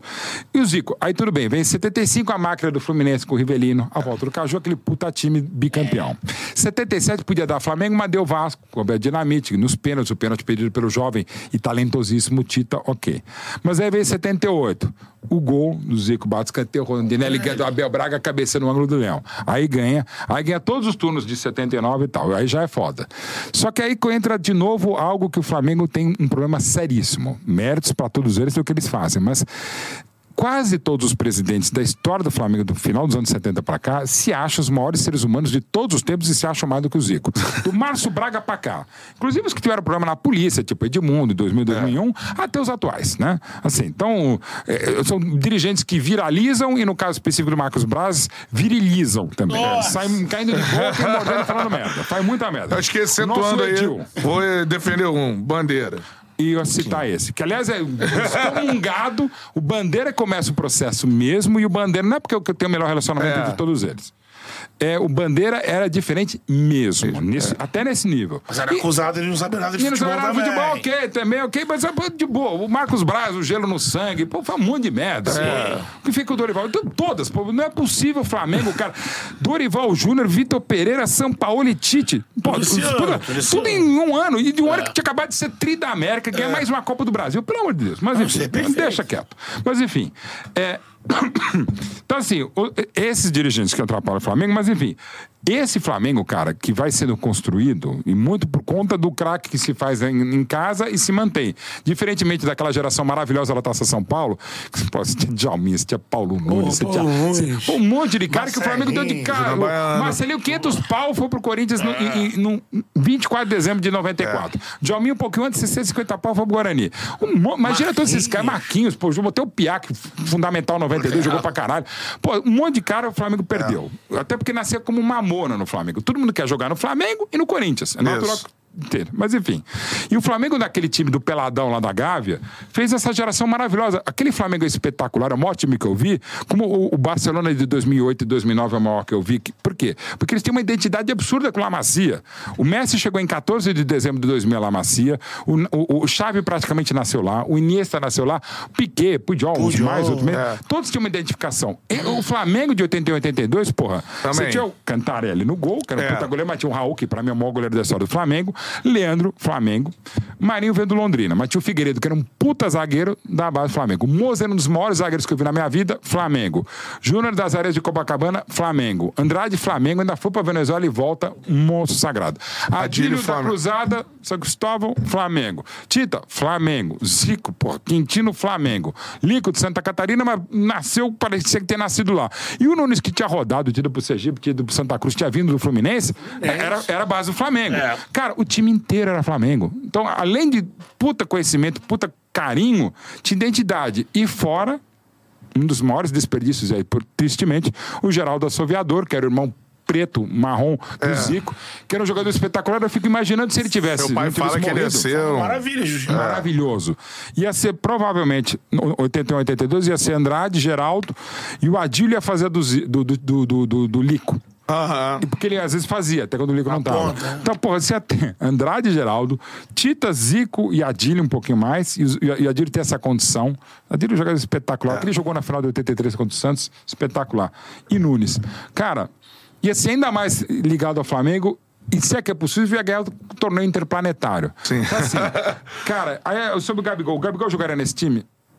talvez no lugar do Nunes. Aliás, pegar o Flamengo de 19, Raul, pra mim é o maior goleiro da história do Flamengo. Eu faço distinção entre goleiros e de épocas, né? Então, por exemplo, o Buffon é um modo dessa época, eu acho o Dino Zoff da anterior. Mas ainda Raul. É que o Raul, ia, porque o Raul é um vagabundo maravilhoso, né? Não gostava de treinar, né? Tava tão velho. Até que ele chutava, falava, pô, Raul, pula. Eu falava, pra quê? Né? Mas, enfim, Leandro, cara, amo o Rafinha, até como amigo mesmo, mas o Leandro é foda. Sim. Né? Porra, aí Zaga. Rodrigo Caio e Caio Pablo e Marinho. O Rodrigo Caio e Marinho, né? Do lado direito aqui. Cara, Rodrigo Caio é mais técnico. Vai. Mo- Pablo Marinho jogou Beckenbauer no Flamengo nunca antes nem depois. Mas o Mozart era disparado, fudidamente melhor. Felipe Luiz eu amo de paixão, mas, cara, é o Júnior. Não tem jeito. Porra, aí vamos lá. Arão e Andrade, puta que pariu. É, não tem nada. Andrade é uma é- maldade de ter jogado o Copa, o cara é É. pentacampeão, até é pelo Vasco abismo, 89, não dá jeito. Porra, eu gosto pra caramba do Gerson 19. Eu sempre gostei do Gerson desde o Fluminense. Mas, pô, Adílio não tem jogo, cara. É Adílio. Aí vamos pra frente. Everton Ribeiro, pra mim, é o maior jogador do Brasil na década passada. O Neymar não conta. Dudu é de 15 pra frente. O Everton Ribeiro, Curitiba bem pra caralho. Cruzeiro, Cruzeiro absurdo. melhor ainda, o Flamengo também. Campeão. Everton Ribeiro é foda, cara, mas o Tita pra mim era mais jogador. Tita. Tita, pra mim, é um jogador. Mais jogador. O que ele fez no Grêmio 83, na seleção. É que o Tita. Tem um problema. O Tita queria jogar no lugar do Zico. É. Foda. O Rubro Negro não. Entre, o, o Rubro Negro entre Tita e. e E Ribeiro tem Ribeiro, um. acho que fica o Ribeiro. Não, mas- e normal que fique. Até porque o Tita teve. O Tita no, no Flamengo, ele quer Tita jogar vem no lugar do passando pelo. Vasco. Ele, pe- ele pede, o, pede o pênalti de 77, vai ser campeão no Vasco. Mas jogar pra cacete. Como jogador, pra mim, o Tita é mais completo que o Everton Ribeiro, mas o Everton Ribeiro joga pra caralho. Eu já falei, pra mim, o Everton Ribeiro é o melhor jogador do Brasil na década passada, porque Neymar não conta e o Dudu de 15 pra cá, o Dudu do Palmeiras. Pô, a Arrasca- Arrascaeta é um dos maiores estrangeiros da história do futebol brasileiro. A Arrascaeta é fantástico. Arrascaeta eu queria pra cacete. O Palmeiras também ganhou em 21 no Uruguai, pra minha felicidade, porque o Arrascaeta tava voltando de lesão. e o Arrascaeta é um dos poucos caras na minha, nos últimos anos na minha vida, quando eu tô no estádio vendo o jogo, que eu vejo o Arrascaeta e esqueço o jogo. É isso. Eu fico, Vai acompanhando ele, né? é, o que, que ele vai fazer? Porque é só ele no Bom, futebol brasileiro. Mas isso pode Marcelo Arrascaeta agora. ou Zico. É. Eu tô fazendo. é Claro que eles jogariam juntos, né? Ok. Mas. Mas tem que escolher mas um. é um. um e outro. É. Né, filho? Bruno Agora, Henrique. Bruno Henrique e, e- e- e Lico é completamente diferente. É, o Lico ajudava pra caralho o, o- o Zico, ajudava pra caralho o Júnior. É diferente. Agora, como jogador e poder de decisão, o Bruno Henrique é foda. Então eu ficaria com o Bruno Henrique. E Gabigol Nunes, eu aceito o Gabigol passar, mas de novo, o Gabigol, todos esses gols fudidos e tal. Nunes contra o Atlético Mineiro, os 3x2 do brasileiro. Porra, Nunes contra o Liverpool, caralho. Dois. porra. E é só questão de goleador, recebe, dá, dá uma movimentação. Movimentação, posicionamento. inteligência que abria e ao mesmo tempo sabedor das limitações técnicas do Nunes para aquele time. O Gabigol é muito mais técnico, né? Números mais ou menos. eu- É época dif- gente, é muito tempo de diferença, né? Mas assim, o Gabigol te- tem mais a ver com a técnica daquele Flamengo, mas ao mesmo tempo você precisava de um cara tipo o Nunes para dar porrada. O- não que o Gabigol não dê, mas era diferente. Como foi aquela chaceira quando cobrou? Pra se impor mesmo. Enquanto os Galalaus do. Liverpool, que não era um puta time, mas era o campeão da Europa, e, e já tinha sido um time campeão de 77, 78, foi em 81, e seria tetra europeu em 84. Não é o Liverpool qualquer, como vocês querem vender. É, esse Liverpool, não, era um puta time, pô. Era o respeitabilíssimo, era um time tricampeão, em 84 seria tetra campeão da Europa. E detalhe, nenhum time meteu 3 a 0 numa final de Mundial como o Flamengo fez no primeiro tempo. E, e vindo de 21 jogos, 21 dias, ganhou três torneios, cara. Torneios, é. E jogando a Vera, teve três. E antes do jogo com o Vasco, teve outro jogo pelo Carioca. Teve três pauleiras contra o Cobreloa, que era um time chato pra caralho, que batia pra burro. E, e teve em uma semana o Flamengo saiu do, do Rio de Janeiro, depois de ganhar o terceiro jogo contra o Vasco. Perdeu os outros dois e ganhou o terceiro, o jogo lá do Ladrilheiro. Vai pra Los Angeles, vai na, em Anaheim, na Disneyland e vai pro Japão, cara. Em uma semana depois de ganhar a Libertadores, bum, ganhou o. Rio, vai lá e mete 3x0 no primeiro tempo e um show de bola no segundo tempo. Podia ter Aham. feito até mais. Você, qual é a tua. Você olha pra esse time do Flamengo, independente de quem vai chegar, mas na mão do Tite, ano que vem. Cara, eu. Estamos conversando, a gente não sabe nesse exato Pode encaixar momento. nisso também. Tite Gabigol. Cara, eu vou, eu vou- citar isso aí. No momento que a gente tá fazendo aqui o programa, tal, a gente não sabe exatamente o mercado, então a gente tá supondo. Mas eu tô falando o que eu tô falando. Eu falei na TNT, falei no SBT, na Jovem Pan, Jornal dos Esportes, na Jovem Pan, na Rádio Bandeirantes, no, no Jornal dos Esportes, os lugares onde eu trabalho. No final de 23. O Flamengo de 24 é o time que eu mais aposto em 24. Porque tem Tite, porque cansou esse time de encher o saco da própria torcida e da gente. Esse é um time que me irrita. Não sendo Flamengo, me irrita o potencial que ele tem É isso. e não consegue render. Não aproveitado. E não aproveitado. Tem culpa o Landim, tem culpa o Braz, mas não é só deles. É o elenco que precisa se virar. É o elenco que precisa se mexer. Bom, e precisa ser mexido também. Potencialmente pelo Tite, comissão técnica, em nível de investimento, qualidade, quantidade de camisa, ia ter uma raiva, vontade de gente séria, e tem gente séria, claro, nesse elenco do Flamengo. É o, é o time que tem mais potencial para ganhar mais coisa em 24. grande favorito mais do que, pra 2024. Mais do que o Atlético Mineiro, mais do que o próprio Palmeiras, que tá ali, mas tem ainda muito potencial, claro, ainda mais com a manutenção do Abel. Do que o Grêmio, que foi um grande vice-campeão brasileiro, o São Paulo, que é a Copa do Brasil, quando tem mudanças e tal, eu não vejo ninguém com o potencial que tem o Flamengo, mas sobretudo pelo Tite. E por ter algo que não tinha tido o Flamengo nos últimos tempos. Começar um ano com um treinador que vai ficar até o final. Porque o Vitor Pereira não foi feliz. O Paulo Souza é difícil dizer o que foi pior. Ele, o Vitor Pereira, ou até o São Paulo. É o o Felipe Luiz Felipe falou Luiz aqui. que Paulo Souza Cara, o Paulo Souza é era impressionante como. impraticável. ele Não, e como ele conseguiu fazer com que um cara, tipo, seríssimos como o Felipe Luiz e outros mesmos que a gente sabe, falando ou não falando, fala, pô, que, que merda que rolou. Quer dizer, falta de empate, falta de tudo. o Vitor Pereira foi um horror também, mas enfim, é difícil dizer o que foi pior. São Paulo, Mas ele. o São Paulo Partiu também- do soco. Não, e aí fica aquela coisa, por exemplo, o Renato, né? Ah, o Renato tá na praia, não sabe nada. O Renato, pô, de novo acabou de ser vice-campeão. O Renato, pô, cê- de novo você precisa ter sorte na vida. Não que seja azarado do Flamengo, mas, por exemplo, em 21, quando o Flamengo chega à final da Libertadores e o Palmeiras também, se a final é tipo. Duas semanas depois, o Flamengo passava o carro em cima do Palmeiras. Os dois meses, e fala como Tinha o Palmeiras. muita gente maravilha. voltando de físico, né? O próprio Arrascaeta não estava legal, mas assim. E o Palmeiras tem muito mérito. Abel n- não era um time qualquer, era o então campeão. Havia vencido no final de janeiro e venceria no final de novembro. Então não era um time qualquer. E a história que tem o Palmeiras, inclusive a história em confrontos diretos com o Flamengo. Nos últimos anos no brasileiro, o Flamengo tem ido melhor. Mas historicamente, tirando a final da Mercosul de 99, o Palmeiras tem. Falei dos quatro anos de 79, o Palmeiras tem vantagem contra o Flamengo. né? Enfim, é um fato, não é clubismo. É clubismo é de quem acha que o Palmeiras é freguês do Flamengo. O Palmeiras não é freguês do Flamengo. Não mesmo. Não tô dizendo que, é, o- que o Flamengo é tipo Vasco e Botafogo, que é um, é um é clássico disso. histórico, confronto histórico. O né? histórico, assim, o confronto histórico, Palmeiras e Flamengo. E mesmo nesses anos tantos, porra, Palmeiras não ganha do Flamengo. É fato, tá? De 2016 pra cá, quem ganhou mais título brasileiro? É de 16. Pô, não tem nem o que falar. E mesmo assim, 79, os 4x1, pô. O 4x1, como eu disse, mudou a história do futebol brasileiro. Saiu o Coutinho, que já devia ter saído antes, pra entrar o Tele Santana, por causa dos 4x1. Claro, no ano seguinte, toda vez que eu falo, o Zico fala, aí o 6x2, tá? O 6x2 tudo bem. Foi um show do Flamengo, tal. O Zico fez um golaço, foi o troco, E o Flamengo foi o troco e o Flamengo foi campeão em 80, o Palmeiras foi em 79. Mas assim, pô, não dá nem pra comparar. No Rio São Paulo, a primeira academia, o Palmeiras meteu 7 anos no Flamengo. O Palmeiras batia muito no Flamengo. Mas agora tá mais igual. Agora, nessa análise desse ano, que é o grande favorito aí, é Gabigol e É o Tite. favorito. Então, eu, do Tite. Eu não quero ser mais, digamos. Gabigol no não, não, Corinthians. não, não, então. Eu não quero ser, digamos assim, meio. Eu não gosto disso. Eu entendo quem faz, mas eu não gosto disso como pessoa e como jornalista. Eu não sou fofoqueiro, mas dessa vez eu confesso que eu fiz uma bobagem.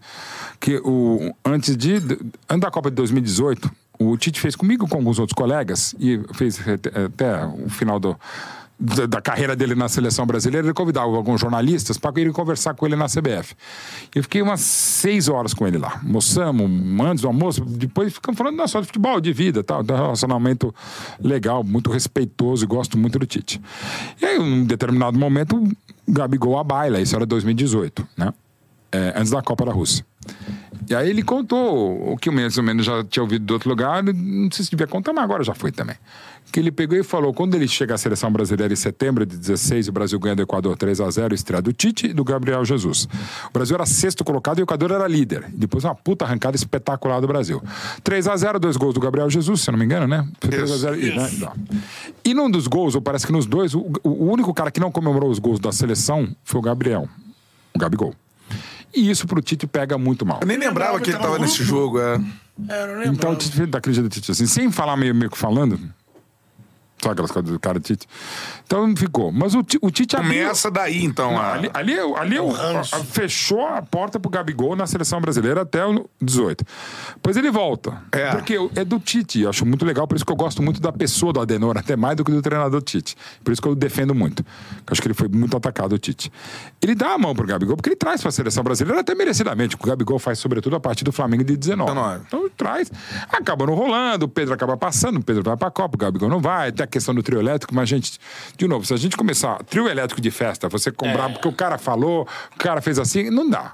É. que nem os vídeos que vazam de festa. Até o Real Madrid pode esperar a sua hora. É coisa de vestiário. É, é. O Davi Luiz, que inclusive filmou, faz assim, tipo, não, porque era uma grande cagada, É. claro. Mas assim, mas vazou, mas ok. Não, ok. Viralizou, virilizou no caso do- do outro. ah, Virilizou. Virilizou no caso do outro, ok. Mas tudo bem, realmente eu não gosto do braço. Mas enfim. Passa, passa errado. Agora volta, agora vem o Tite pro Flamengo. O Gabigol tá lá. Cara, e não tá bem. O- não tá bem. O, o 23 foi o pior ano do Gabigol e ainda assim com números absurdos. Tem essa coisa do contrato até o final do ano, não é um contrato barato, interesse do Corinthians, tem uma série de coisas do pacote.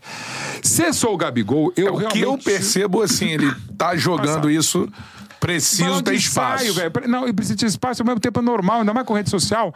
Vai como ele foi no. Pode pai, falou o que ele falou. Pô, vê qual é essa coisa do Corinthians? Sentir temperatura, né? Temperatura cada, cada vez mais é normal. Você sabe mais do que eu. Isso aqui. A gente- quando os caras vêm aqui, ainda mais aqui que eles podem falar mesmo, eles se sentem bem, que sabem que se não sacaneiam também e sabem muito, o cara meio que abre o jogo. E normal, às vezes o cara abre até involuntariamente, ou abre porque abrindo o jogo. É. Perfeito. Cara, o Gabigol, eu acho que ele seria muito legal se ele continuasse essa história brilhante que ele tem no Flamengo e tal. Só que nesse momento, e não é para que o Tite, não, ou eu, o Tite. O Tite, não, de boa. Eu conheço o Tite já, de conhecer mesmo há 22 anos. Conheço muita gente, conhece muito mais o Tite. Trabalhou diretamente, até gente, que é interessante, não vou citar quem, que não gostava do Tite e passou a trabalhar diretamente com o Tite e falou: cara, eu tava tão errado pela pessoa e pelo profissional. Então, assim, o Tite é um cara que agrega. Então, assim, ele pode estar de braços abertos ao Gabigol. Mas, de modo geral, ainda mais com a opção de Pedro e com o dinheiro que o Flamengo pode investir para 24, e está investindo desde a reestruturação do Bandeira de Melo lá a partir de 13, Pode não ter vaga pro Gabigol. e normal. E até porque não é time, barato. Então, assim, se ele sair, a história é espetacular, não se apaga. Se ele ficar, eu espero que ele jogue mais do que jogou em 23, como aliás quase todo o time do Flamengo. Agora, precisa ver, porque de repente pode pintar o Corinthians agora, ou no meio do ano, quando a partir do meio do ano ele pode fazer um novo contrato. Mas uma coisa que inegavelmente fazem bem Landim e Braz é o seguinte: não reforçar rival direto. Isso eu acho sempre achei legal. O Pedro. É bom lembrar, em, em, em, em 22 ele podia ter ido pro Palmeiras. Fez uma Esse ano também. proposta, e agora de novo. É. E ele não. O, o, o Flamengo conseguiu também o Bruno Henrique aquela vez, não é só pro gelo no sangue do outro. Porque o Santos não queria vender pro Palmeiras. É. E o Palmeiras também parece também, que- E, e, e não, não conseguiu chegar. Carlos Eduardo, né? É, ai, meu Deus. Mas enfim, é, Deus do céu, mas tudo bem. Todo mesmo respeito. Já, pois é, já desrespeitando. mas assim, e, e isso acontece. E é normal que assim aconteça, acho do caramba. Né? Você não vai reforçar. O próprio Gabigol Palmeiras chegou a pensar, e lembrando também que mudou a história do futebol sul-americano. É. O Flamengo era para comprar o Pablo. É, O, o o, Furacão, o, é. o, o, o Plano B. foi o Gabigol. Sim, Plano sim, B. sim. É, Tem assim, essa matéria. Como o Abel era a sexta opção do Palmeiras, o Abel Ferreira e virou. Então isso acontece, você tem que ter essa felicidade. Então assim, o Gabigol vai para 24, se eu sou ele, eu penso realmente em uma mudança de ares, tal, mas não é assim, eu vou para qualquer lugar. Não, vê. Eu acho que no Corinthians ele daria bem e, e vê também porque tem o Tite. Agora, de novo, se ficar o Gabigol no Flamengo, pelo lado do Tite, não vou dizer que zero problema, mas ele consegue, como já mostrou na própria seleção brasileira, consegue relevar. Agora, de boa, fosse o pai do Gabigol, o treinador do Flamengo em 23. O Gabigol seria titular na reta de chegada? Ele tem que fazer uma papaizada grande. um nepotismo babo pra tirar o Pedro. E, de novo, aí eu discordo de outros treinadores. Dá pra jogar, como já deu pra jogar, Gabigol e Pedro. Já. Mas o Dorival. Gabigol tem que estar. Mas o Gabigol tem que estar. Que não tá, velho. Isso aí. Até pela característica de Pra rodar o voltar, ataque. fechar o lado direito. O Gabigol no Fluminense isso é legal, numa posicional de se mexer, tal, marca um cano na frente. Não tô falando que o Gabigol pra ir. Aliás, Gabigol, se você quiser, até porque o meu time vai perder o Hendrick no meio do ano, vem, vem pro palestra. Galera, ia gostar do, do Gabigol no palestra? É hate do Gabigol. é. Não, mas o, o Gabigol, mas é aquele cara, por exemplo, se tem o Edmundo. E, bom, vou citar um exemplo rubro-negro de um gênio. O Romário também volta ao Brasil em janeiro de 95, trazido pelo Kleber Leite. Menos de um mês depois dele ser eleito merecidamente o melhor jogador do mundo pela FIFA em 94 e seis meses depois de ter sido tetra e fundamentalmente, fundamentalmente tetra por conta dele, Romário. Ele volta ao Brasil por quê? Falei, porra, aqui na Espanha, no Barcelona, mesmo com o Barcelona e tal, eu não era xingado como eu gostaria. Eu preciso ser xingado. É de novo o cara que é jogado na parede, ele chapisco. Edmundo, Romário, Romário, eles é. detestam. Precisa disso. E o Gabigol é um cara né? desse. É um, o Gabigol gosta desse. Sabe? Me xinga mesmo. E é de cada um, cara. É, isso aí. Agora, ó, a gente vai falar a reta final da nossa resenha de Champions Champions. e de Guardiola, de Manchester City. Dá um like aí na live, voadora no peito do like. Quanto mais likes a gente tiver, pra mais gente aparece a nossa resenha. Vai mandando o seu comentário aí. É, Mauro, são tantos jogos de Champions agora, e você com finais em loco e tudo mais, cara. Primeira coisa que eu quero saber é o seguinte. Como tá próximo agora, né, é, se for passar na segunda-feira do Al Ahly, né? Manchester City e Fluminense, cara. O que, tu, que tu tem a dizer pra torcida tricolor, mano? Boa sorte. Isso é pro torcedor do Fluminense. Foi pro meu torcedor palmeirense em 2021. Em em 2000, as 2020 era de 2020, mas foi aquela coisa maluca. O Palmeiras ganhou do Santos no Maracanã no sábado à noite. No outro domingo eu já tava jogando contra o Tigre, que é um time que tinha mais dinheiro e não deu pra passar. É. De boa. Passando ao Ali, então o Fluminense pra mim é favorito. Se tivesse sido o Al Ittihad, pra mim era o Al Ittihad favorito. É, agora é o Mas o Al Al Ali tem camisa, tem torcida, tem barulho, tem a torcida do Egito gigantesca na Arábia Saudita, mas o Fluminense também. Gente, número do Opta também. Quando o Fluminense ganha do Boca na Libertadores, é a equipe titular do Fluminense, principalmente, claro, pelo Fábio, pelo Felipe Melo, foram fundamentais, também pelo Marcelo, é o time de maior média de idade da história de uma equipe titular campeã da Libertadores desde 1960 e a maior média de idade de uma equipe titular campeã continental também da Champions desde 56, quando o Real Madrid ganha do Stade de Reims. Então é um time cascudo pra cacete. E com o Marcelo mega multicampeão. Então, quanto a isso, não tem problema. Claro que a estreia é tão complicada que devia ser a última coisa que a gente faz. Como não é por definição, tem essa questão. Então você estreia. pega. o- e o Fluminense, queira ou não queira, tá desde o 6 de dezembro até o 18 de dezembro sem, sem jogar. O Awali vem de uma batida, vem de uma grande classificação contra o Itihad na sexta-feira, segunda-feira joga. A coisa é mais parelha, mas pra mim o Fluminense passa. Não sei se nos pênaltis, não sei se 2x1, passa, ponto. Aí vem o City.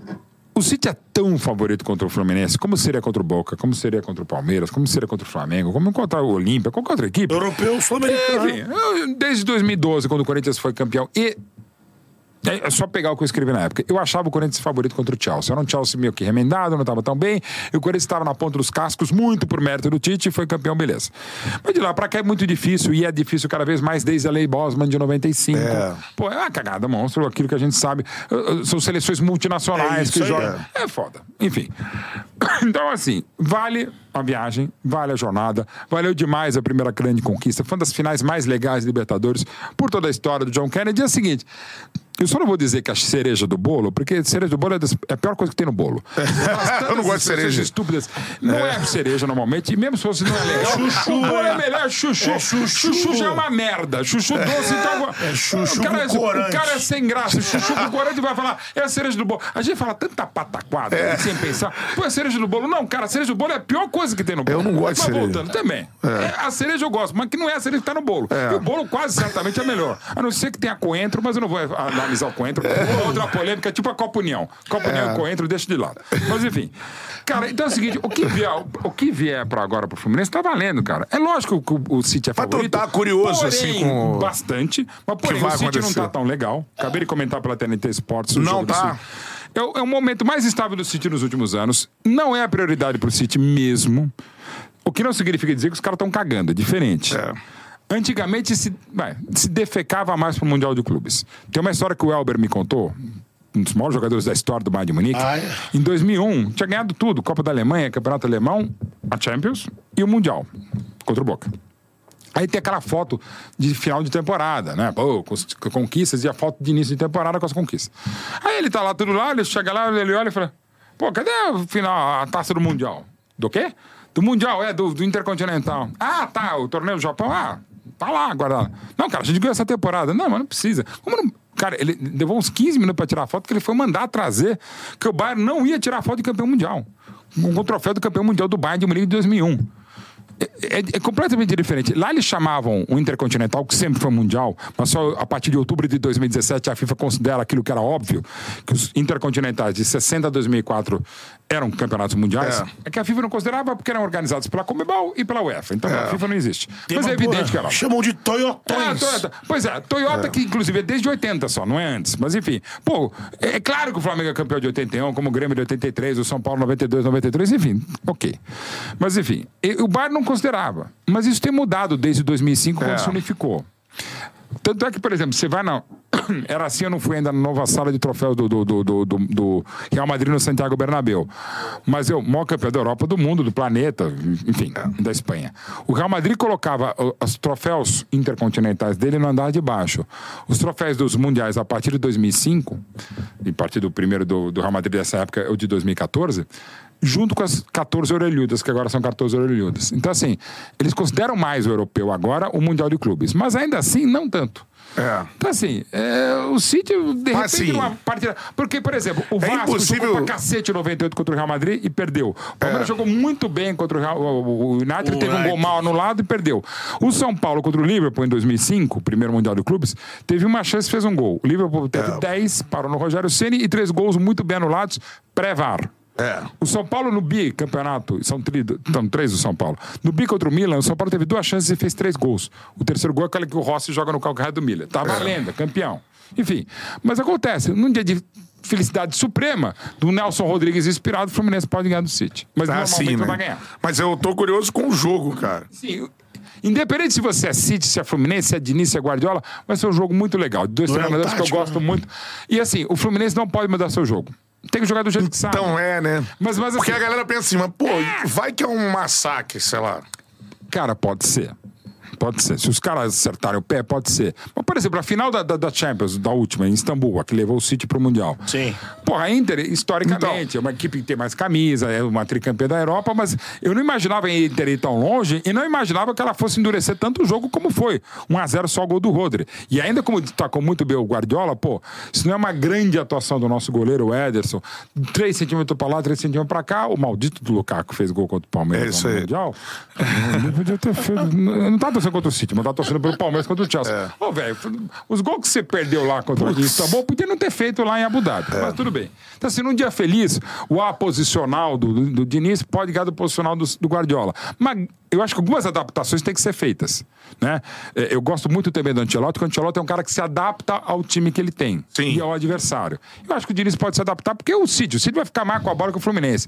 Aliás, se eu sou árbitro, eu dou uma bola pro Diniz e dou outra bola pro Guardiola, seja o que for. Vai pros pênaltis. Tem chance, o Fábio vai lá e cata tudo. É que é um jogo, né? Então, Então. torna mais dramático É. ainda essa situação. Sem dúvida. Mas é aquilo que a gente tava falando aqui, a gente tem falado a semana inteira aqui, né?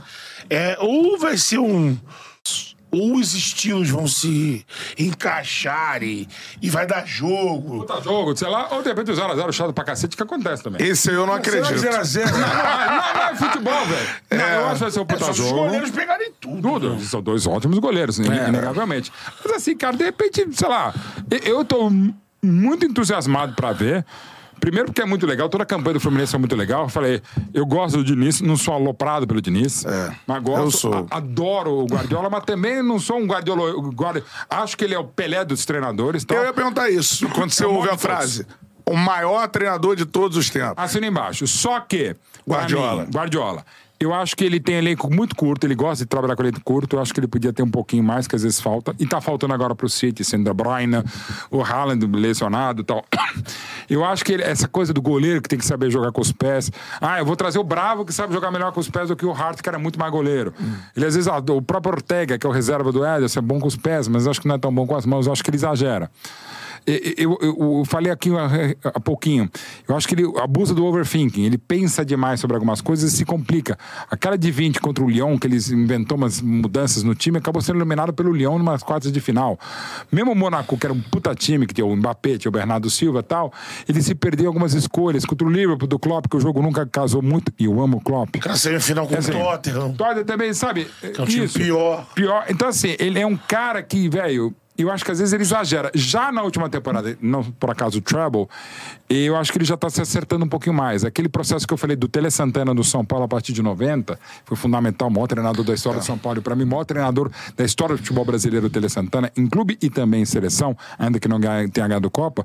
Acho que o, Guardiola está chegando nesse ponto. Mas tem coisas que eu critico, sim. Porque até o Pelé é criticável. Não sei no que, mas até o Pelé a gente critica o Messi também. Ah, o juiz- O Messi é criticável pelo seguinte: a família tinha que ter vindo da Itália, em vez de ir até a Argentina, podia ter ficado no Brasil. E aí eu te pergunto também, que é uma boa, e você puxou o Messi.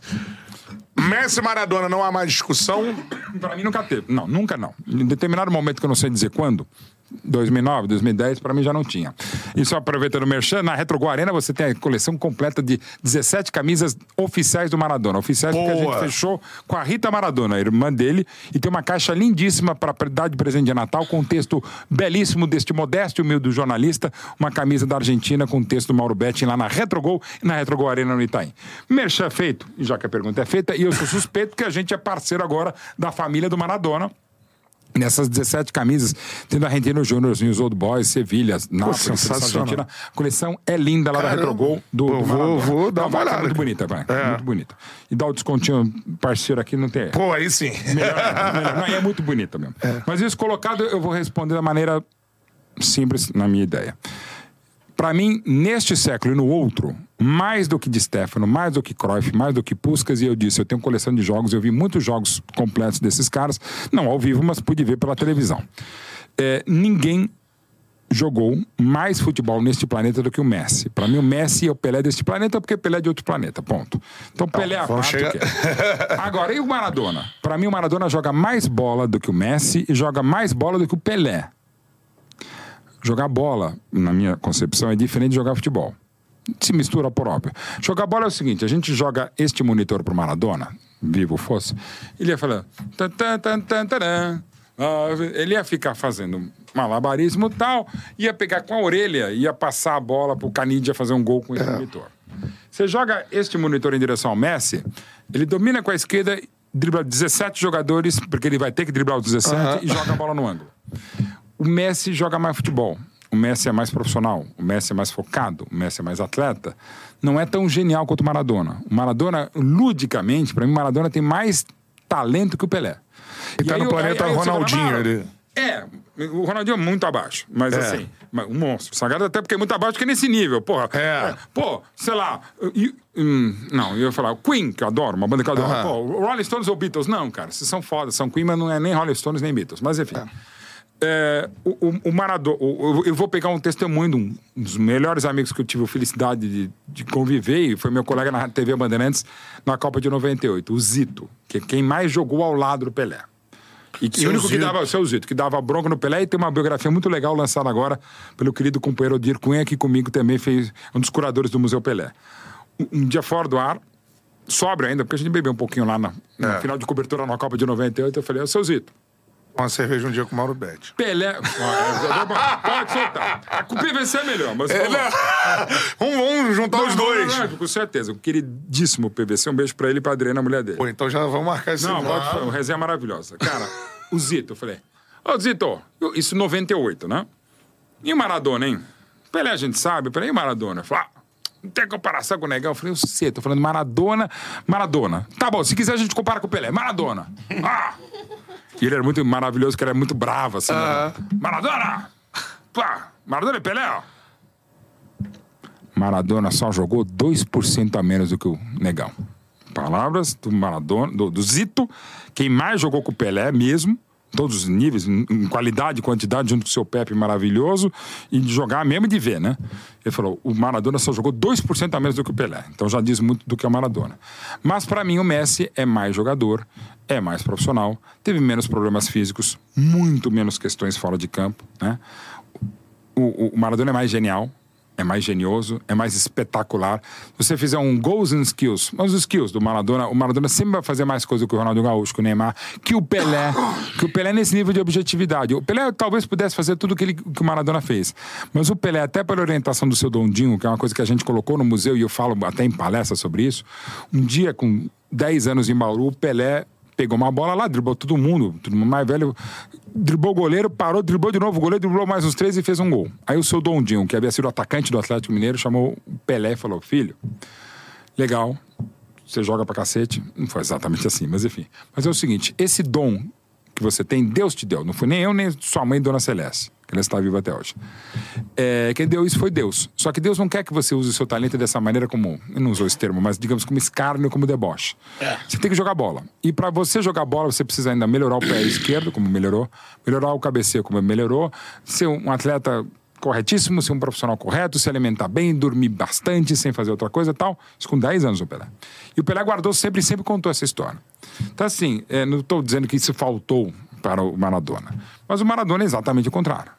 É, e o Messi o- é mais ou menos parecido com ele. Então, assim, o, o- o Maradona é mais genial. As É. coisas que o Maradona fazia, até porque ele gostava de fazer, às vezes até esquecia o jogo. Aí o Maradona seria mais comparado a outro gênio da raça, que é o Garrincha. Que é um cara que era um mundo à parte. Que, ó, isso aí, Gerson, atrás de você. Ô, Canhotinha. Você sabe que eu tenho uma camisa igual, exatamente essa aqui, igualzinha. Da atleta, né? E, exa- e com o mesmo autógrafo, foi a Fernandinha que me mandou. Você é gênio. Ah, Gênio. Gênio. Ali- aliás, essa Copa de 90. Ô, Mauro Betti. Não. Beijo pro pai. Adorava meu pai. E eu nunca mais- tá foda. Essa Copa de 98 tem outro grande momento. O Gerson morrer de medo de avião, né? Isso. É, não, mas fala o negócio do Gerson. Não, que ele diz isso, que pra ele não falar Garrincha maior do que Pelé, que na verdade é o que ele age. E eu que não acho assim, né? Não só ele, outra pessoa, monstro do futebol, me falou isso também, mas eu prefiro nunca falar. Aí ele falou assim: no ar. estão aqui, os dois. O, Garrin, o Gerson falava. E, até, e, e a primeira vez que eu vi isso foi exatamente essa viagem que eu vou falar. 98, a gente indo pra, pela TV Bandeirantes pra Copa. A gente sai de São Paulo, mas a gente acho que chega no Galeão, o Gerson entra e a gente tá indo pra, pra França. E, o- e o Gerson só viajava Olimpíada e Copa do Mundo, morrer de medo de avião. Isso. E eu, né, que eu adoro avião. Mas é meu grande e tal, não, não, não- consigo dormir legal no avião. E o Gerson sabia que não conseguia dormir. Aí não teve outra, cara. Foi maravilhoso. A gente foi praticamente do Galeão, do Rio de Janeiro, Tom Jobim, maravilhoso Tom Jobim, até eh, Charles de Gaulle, o aeroporto de Paris, conversando uns 12, 13 horas com o Caraca. Gerson, porque eu já não conseguia dormir. E fica morrendo de medo. E a minha mãe morre de medo de avião. Então eu sei como é que é. E, e, e, pô, você tem o privilégio de ficar três horas falando de futebol, de vida com o Gerson. Eu nunca vou esquecer, sendo os maiores. Craque da final da Copa de 70. foi o melhor, o melhor daquela Copa pra mim foi o Jairzinho. O Jairzinho chutou sete bolas em gol e fez os sete gols. Só isso. É, é o melhor time de todos os tempos do Brasil, a melhor seleção das Copas. Mas o Gerson na final jogou pra cacete, algo que o Tostão, companheiro do Gerson, falava. O, o Gerson pra ele era o melhor marcador que ele viu na vida, porque o Gerson marcava com o corpo. E, e ele tinha que fazer uma função. É quase que um proto 4-2-3-1, falando um pouco de tatiquez, o Brasil de 70, porque era o Clodoaldo, o Gerson, às vezes invertendo, Jairzinho pela direita, cortando de facão, espetando, o Pelé mais centralizado, às vezes trocando com, com o Tostão, e o Rivelino uma espécie de ponto esquerda, mas às vezes fechava lá do Clodoaldo e Gerson. Se você olhar, muitas vezes construindo, era um 4-2-3-1, também era outra genialidade, mérito do Zagallo e de uma seleção que ficou 112 dias treinando, algo que a gente não tem mais.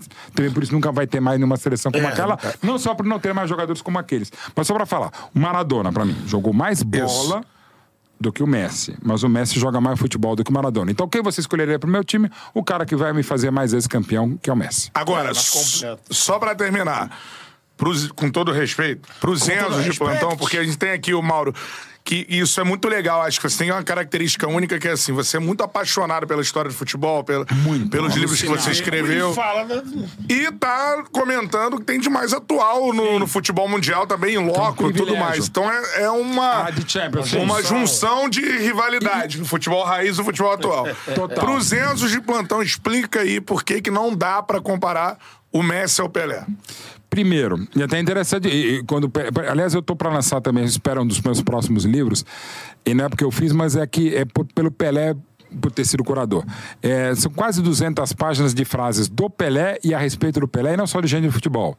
É o Ronald Reagan falando do Pelé, Marilyn Monroe falando do Pelé, mas não, Marilyn Monroe não teve tempo, mas assim, Rainha Madonna, Elizabeth. Elizabeth, todo mundo falando do Pelé. Não tem no mundo uma coleção como essa de frases, a gente deve lançar. Por que, que o Pelé é mais do que o Pelé? É, o, Pelé é incomparável, Pelé- inalcançável. Primeiro tem uma questão da idade. E um, e um certo charme. Embora as pessoas defequem pra história, tem muita gente que acha que o, o- o Big Bang é quando estourou a bolsa da, da mãe, sabe? Uf, aí começou o planeta, o universo. Antes não existia nada, né? É. Mas enfim. é, Era só por que, que o. Pelé? Porque tem um charme, você não tem. O próprio gol de placa não existe as imagens. Dos quatro gols, dos três a um de 61 do Rio São Paulo no Maracanã entre Fluminense e Santos, tem os três gols, mas não tem justamente a imagem do gol. Mas enfim. Então tem muito daquela coisa oral. Meu pai falava, meu, meu avô, minha mãe, enfim tal. Tem essa coisa. Tem um, um trabalho maravilhoso do Aníbal Massaini no Pelé Eterno, mas aí tem algumas coisas só. Tem muita coisa que se perdeu, ou nem se gravou, ou não havia nem. O videotape é a partir de 1960, no Brasil acho que de 62, então já não tem coisas espetaculares do Pelé, mas ok. Então tem aquela coisa. Mas aí eu uso também pela, pela questão da idade. Talvez fosse o contrário, o Messi e depois o Pelé. Talvez a gente falasse que o Pelé era o novo Messi, e daí o Pelé superaria o Pelé. Superaria o Messi. O Messi. Mas o Messi é o que interessa ao Pelé. Por exemplo, quem é o Pelé do futebol? O próprio Pelé. Quem é o Pelé da música? Eu já falei, pra mim são os Beatles. Quem é o Pelé da política? Não existe. Né? Na política não vai ter mesmo Pelé, mas cada um que se quiser defender. Nelson se defende. Mandela, talvez. É, pode ser, já é um excelente nome. Mas ele vai muito além da política, da questão da É, humanidade, verdade. luta, luta contra o racismo. Aí entra um Gandhi Exato, um Gandhi. Mas É. assim. Mas você fala, então, então, e se a gente fala, pô, Pelé da, da, literatura. Pelé da esquadrilha de alumínio, não sei se tem, mas se. pô, Em vez de se chamar de sultão do, da esquadrilha de alumínio, É. você chama de Pelé. Aliás, tem um lugar no Rio que eu amo, que é o Rei do Bacalhau Pizza e Grill. Sim. Eu tenho TDAH, mas esse é o restaurante mais desfocado do mundo. O cara é o rei do bacalhau, faz pizza e faz grill também. Mas- Rio, Rio de Janeiro. e que é bom. e que é muito rio e que eu já fui lá e é muito bom. Mas, É, enfim, o suco um de Rio de Janeiro. galera do, do Rei do Bacalhau, pizza e grill e sashimi também. Mas vamos lá. vamos, lá. O Pelé então é o Pelé do futebol. Podia ser o Pelé da Esquadrilha da. E Já é um, já é um naming rights. Você É, um- virou adjetivo, Então, assim, já né? virou adjetivo. Aliás, virou agora verbete, graças É. ao parceiro nosso, Bruno Neves, meu, junto com. Tá fazendo o livro do Zico com o Maurício Sim, Neves. grande- um abraço pro Bruno. maravilha, junto com o Sam, faz um trabalho fantástico, Bruno Neves, que virou, inclusive, tema, o verbete em dicionário, é a ideia dele, o pessoal maravilhoso que é parceiro também. Mas enfim. Então, Pelé já é esse verbete, é esse adjetivo. Então já começa por aí. Eu mesmo, quando quero elogiar o Messi, eu falo, ele é o Pelé deste planeta. Então já vê. Então, assim, pra, é, de novo, tem uma questão de. Mas aí o Enzo vai idade. falar assim pra você, Mauro. É, mas é, verbete aqui no Brasil, pô. Não, é no mundo, cara. Claro que as pessoas cada vez mais estão defecando pra história, que é uma pena. É, tem um, um componente de saudade minha? Tem, mas eu quero sempre dizer. Eu trabalho com história, trabalho com museu, trabalho livro, um monte de coisa. Meu trabalho é muito calcado em história. Eu tenho, graças a Deus, uma boa memória. Mas por que eu tenho boa memória? Porque eu quero preservar. Meu trabalho muito é de contar a memória. E mesmo quando eu estou fazendo um jogo de Champions, eu já faço Champions desde 2006. E acho que eu sou o único jornalista do mundo que trabalha em duas emissoras. Eu trabalho terça-feira no, no SBT, quarta-feira faço transmissão pela TNT. Enfim, é, eu também estou ajudando a, a contar essa história, a preservar essa história, mostrar essa história. Mas eu sou um cara que, embora adore história, eu, eu digo que eu tenho saudade, eu não sou saudosista.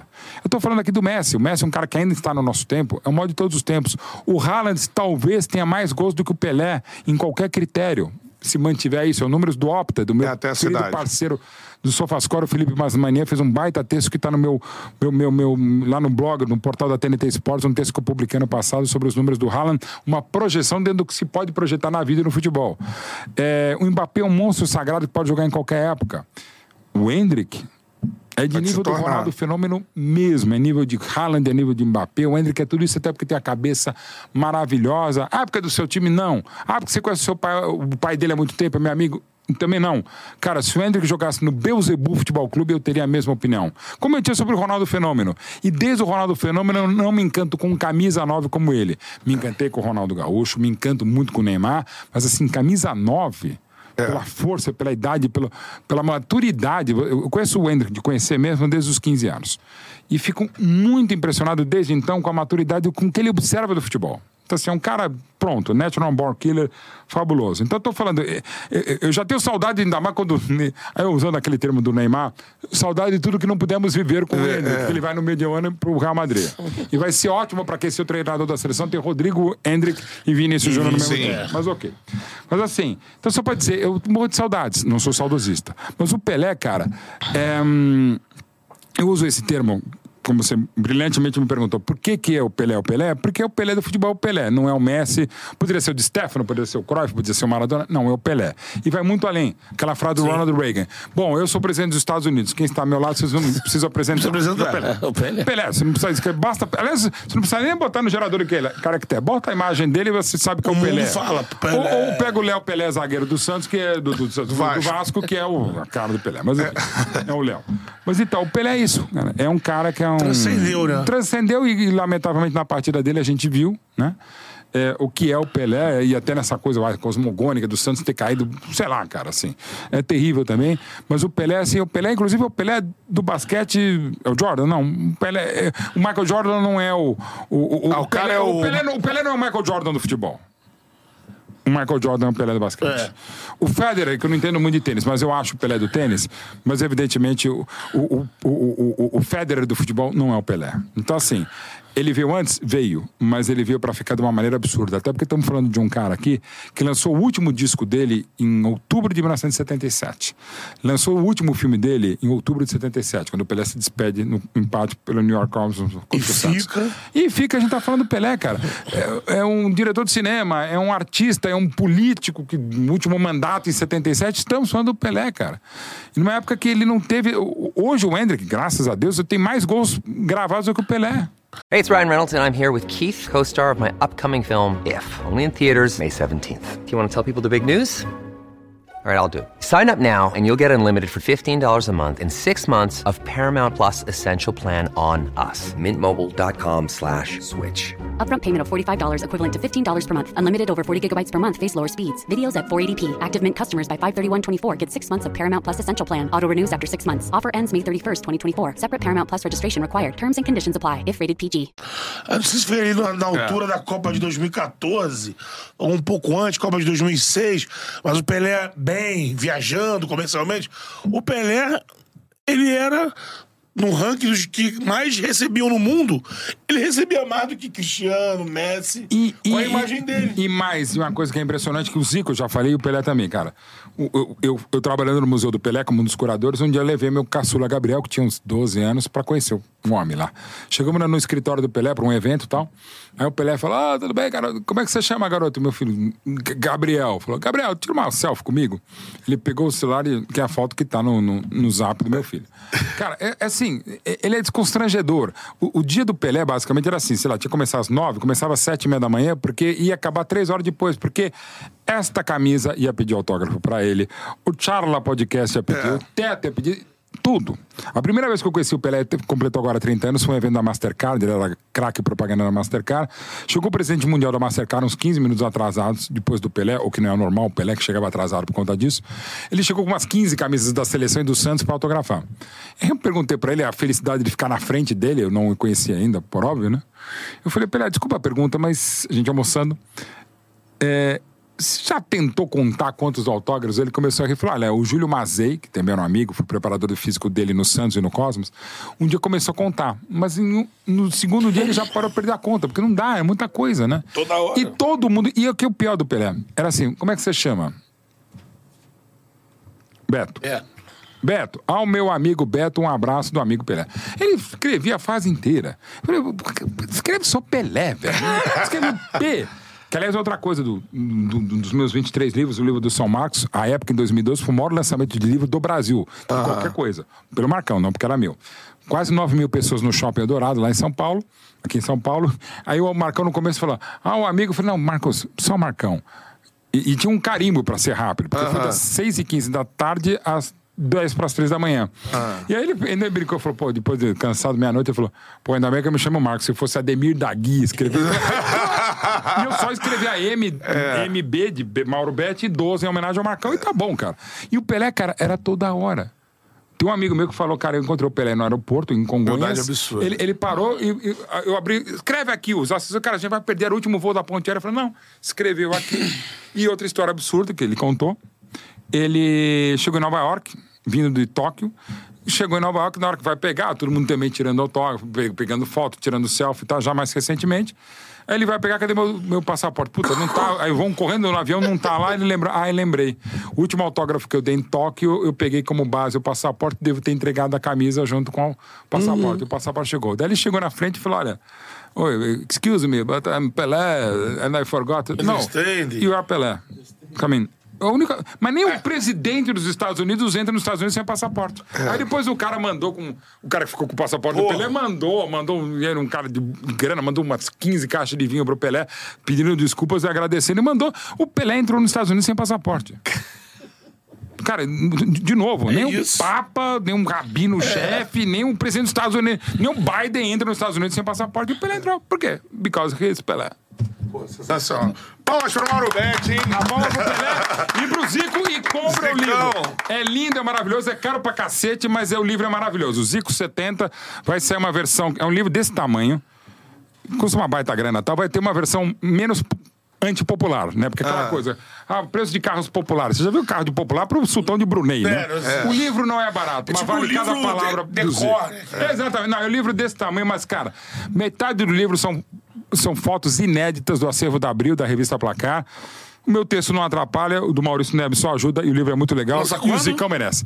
Deve ser, sabe, era pra ter lançado no final de 23, porque ele não lançou porque o Zico não consegue sair do Japão mesmo. Então não teve, teve o Jogo das Estrelas e tal, e vai ter Jogo das Estrelas no final do ano. E a gente deve lançar no começo de fevereiro. Show de bola. Em São Paulo e, claro, no Rio. Desfalcar o salário. Não, esse, e esse, pelo preço, não vou dar pra ninguém. Nem, nem pra vocês. Camisa da Retrogol, mas o livro do Zico vocês que compram. É, assinatura do Mauro, Retrogol. Procura aí, pô, material de qualidade, só Muito. camisa absurdamente Essa linda. aqui, ó. É. Show de bola, ó. Essa, Essa, aqui aí. é linda, ó. Vocês vão falar, pô, é linha infantil, tem uma linha infantil muito legal, mas nessa aqui, na verdade, é do Soteudo, tá? Só quando o Zico subiu, né? Galinho, galinho. Galinhozinho. Antes de fazer o trabalho com o Frank Galati. É, isso mesmo. isso aí. Seguinte, ó. Beto Júnior, temos que falar da Teresópolis. Quando o Mauro estiver lá no Rio, a gente vai mandar um carregamento de Teresópolis. Vamos Por favor. tomar Teresópolis Aliás, com se o Mauro. tudo der certo, no Réveillon estaremos no Rio. Opa! Então vai ser no Rio aí. Essa serra vai ser no Rio, então. Show de bola. Seguinte, ó. cervejateresópolis.com.br no site, arroba cerveja Teresópolis. No Instagram, vários tipos de cerveja. Vai, Zipa, Bock, Dunkel. E tem a Lager, que é aquela do dia a dia e tudo mais. Show de bola. Eu tomei uma, uma lager ontem de 600. Olha aí. É, 600 o quê? 600 ml. Não, eu não sei se é ml, pode ser 600 litros. Pode. Com- mas não era eu, era o Betão. Quando sou Ah, eu, tá, mas- 600 litros. Sou mais devagar do que... É, É, eu sou olha, mais. assim, de beberrão, né? Tá mas vendo? é- Bateu na mesa mesmo. Tem que ter combustível. Vinho, Vinho, duas taças fica alegre. É, mesmo, é. É, vinho é. Eu gosto mais de cerveja. Seguinte, ó. Aprecie com moderação. Isso. Faça sua fezinha na KTO, QR Code tá aí na tela, cupom CHARLA, 20% de bônus no primeiro depósito.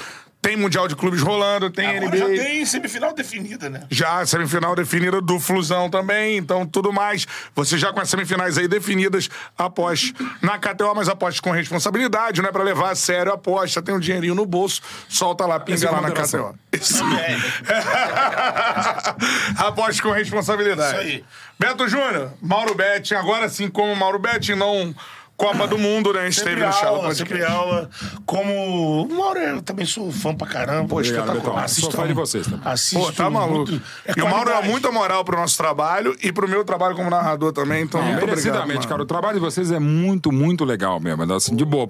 Falando não só como colega, mas como. como Teles, não é nem telespectador. Telespec. Telespec. Mas enfim, Amigo porque- internauta. Não, não, e é legal porque vocês conseguem fazer uma coisa muito legal, que é assim, com humor, que é fundamental na vida, né? Com conteúdo, que não quero citar outros colegas, mas que até fazem sucesso, mas às vezes o cara, tipo assim, e aí? Eu não tenho a menor ideia com quem está entrevistando. Pode, pode ser a, pode ser a Kate Perry, pode ser minha mãe. Todo respeito à minha mãe. Mas eu, eu assistiria a Kate Perry na minha Sua mãe é muito mais importante que a Kate não, Perry. Não, não, não. Mas enfim, a Kate Perry não é tão palmeirense quanto a minha mãe, mas enfim. Mas vocês têm conteúdo, você sabe do que estão falando. Pô, que. E que é legal, sabe com quem estão falando. E não, não sei, você sabe com quem está falando, aquela carteirada brasileira. Sim. Não. E daí vocês conseguem se adaptar, se a pessoa é um pouco mais tímida, você- a pessoa se sente absolutamente em casa. E quem está vendo vocês também. Então não é por acaso o sucesso que vocês têm, o número de cortes, o resultado do- de, de, pô, de, de, de, repercussão que vocês têm. E o que é melhor, até as coisas mais polêmicas, é, vocês dão. Você joga a bola, o cara que vai pra polêmica ou não, não é que vocês ficam forçando, não sei aquela Isso. coisa. E aí, fala aí! Não. O cara se sente naturalmente, às vezes o cara até solta o que não podia falar, mas o clima é tão gostoso que acaba falando, ih, fudeu. E aí já foi. Puta merda de vocês, cara. Pô, Mesmo. cara, referência pô, sensacional. Apresentar Cara. vídeo. Show de bola, é verdade apresentar mesmo. isso mesmo. Tamo no caminho certo. Beto Júnior, e vamos de uma serva com. Ô, Beto Júnior, anda lá. Cerveja vai rolar, irmão. Não, tem que rolar, pô. Então, beleza. Show de bola. Eu sou motorista, Guilherme. Seguimos em São Paulo, hein? Amanhã, deixa eu pensar aqui. Que agenda. Ah. Amanhã, Caio Ribeiro. Caio, que vai comer minha pizza. Ele faltou dizer, eu aprendi a fazer pizza durante a pandemia e Ah. vai ter o final da festa do final do ano do time do Caio Ribeiro, vai ser lá na Retrogol Arena. Aê. Eu, eu, cara, eu aprendi a fazer pizza. Eu não sei abrir a porta de geladeira, mas eu sei. Vocês vão falar do, com o Caio antes ele aprovar a minha pizza. Mas pode perguntar. Previamente, ele vai falar que a pizza é maravilhosa. Se não fosse, não entra quarta-feira. Segunda-feira. Caio Ribeiro. Isso, domingo. Domingo, Caio Ribeiro amanhã. Ah. Segunda-feira, Fernando Praz. Segunda-feira, Fernando monstro Praz. sagrado. Se bateu pra Gol de título do Gol de- Palmeiras. Não, só isso. cara. Um dos caras mais legais, mais sérios que eu conheci no futebol, e sério no bom sentido. Show de bola. Manda um beijão pro Prazão. Seguimos em São Paulo, galera. Aquele abraço. Tamo junto. Esse é o Chala Azar de vocês.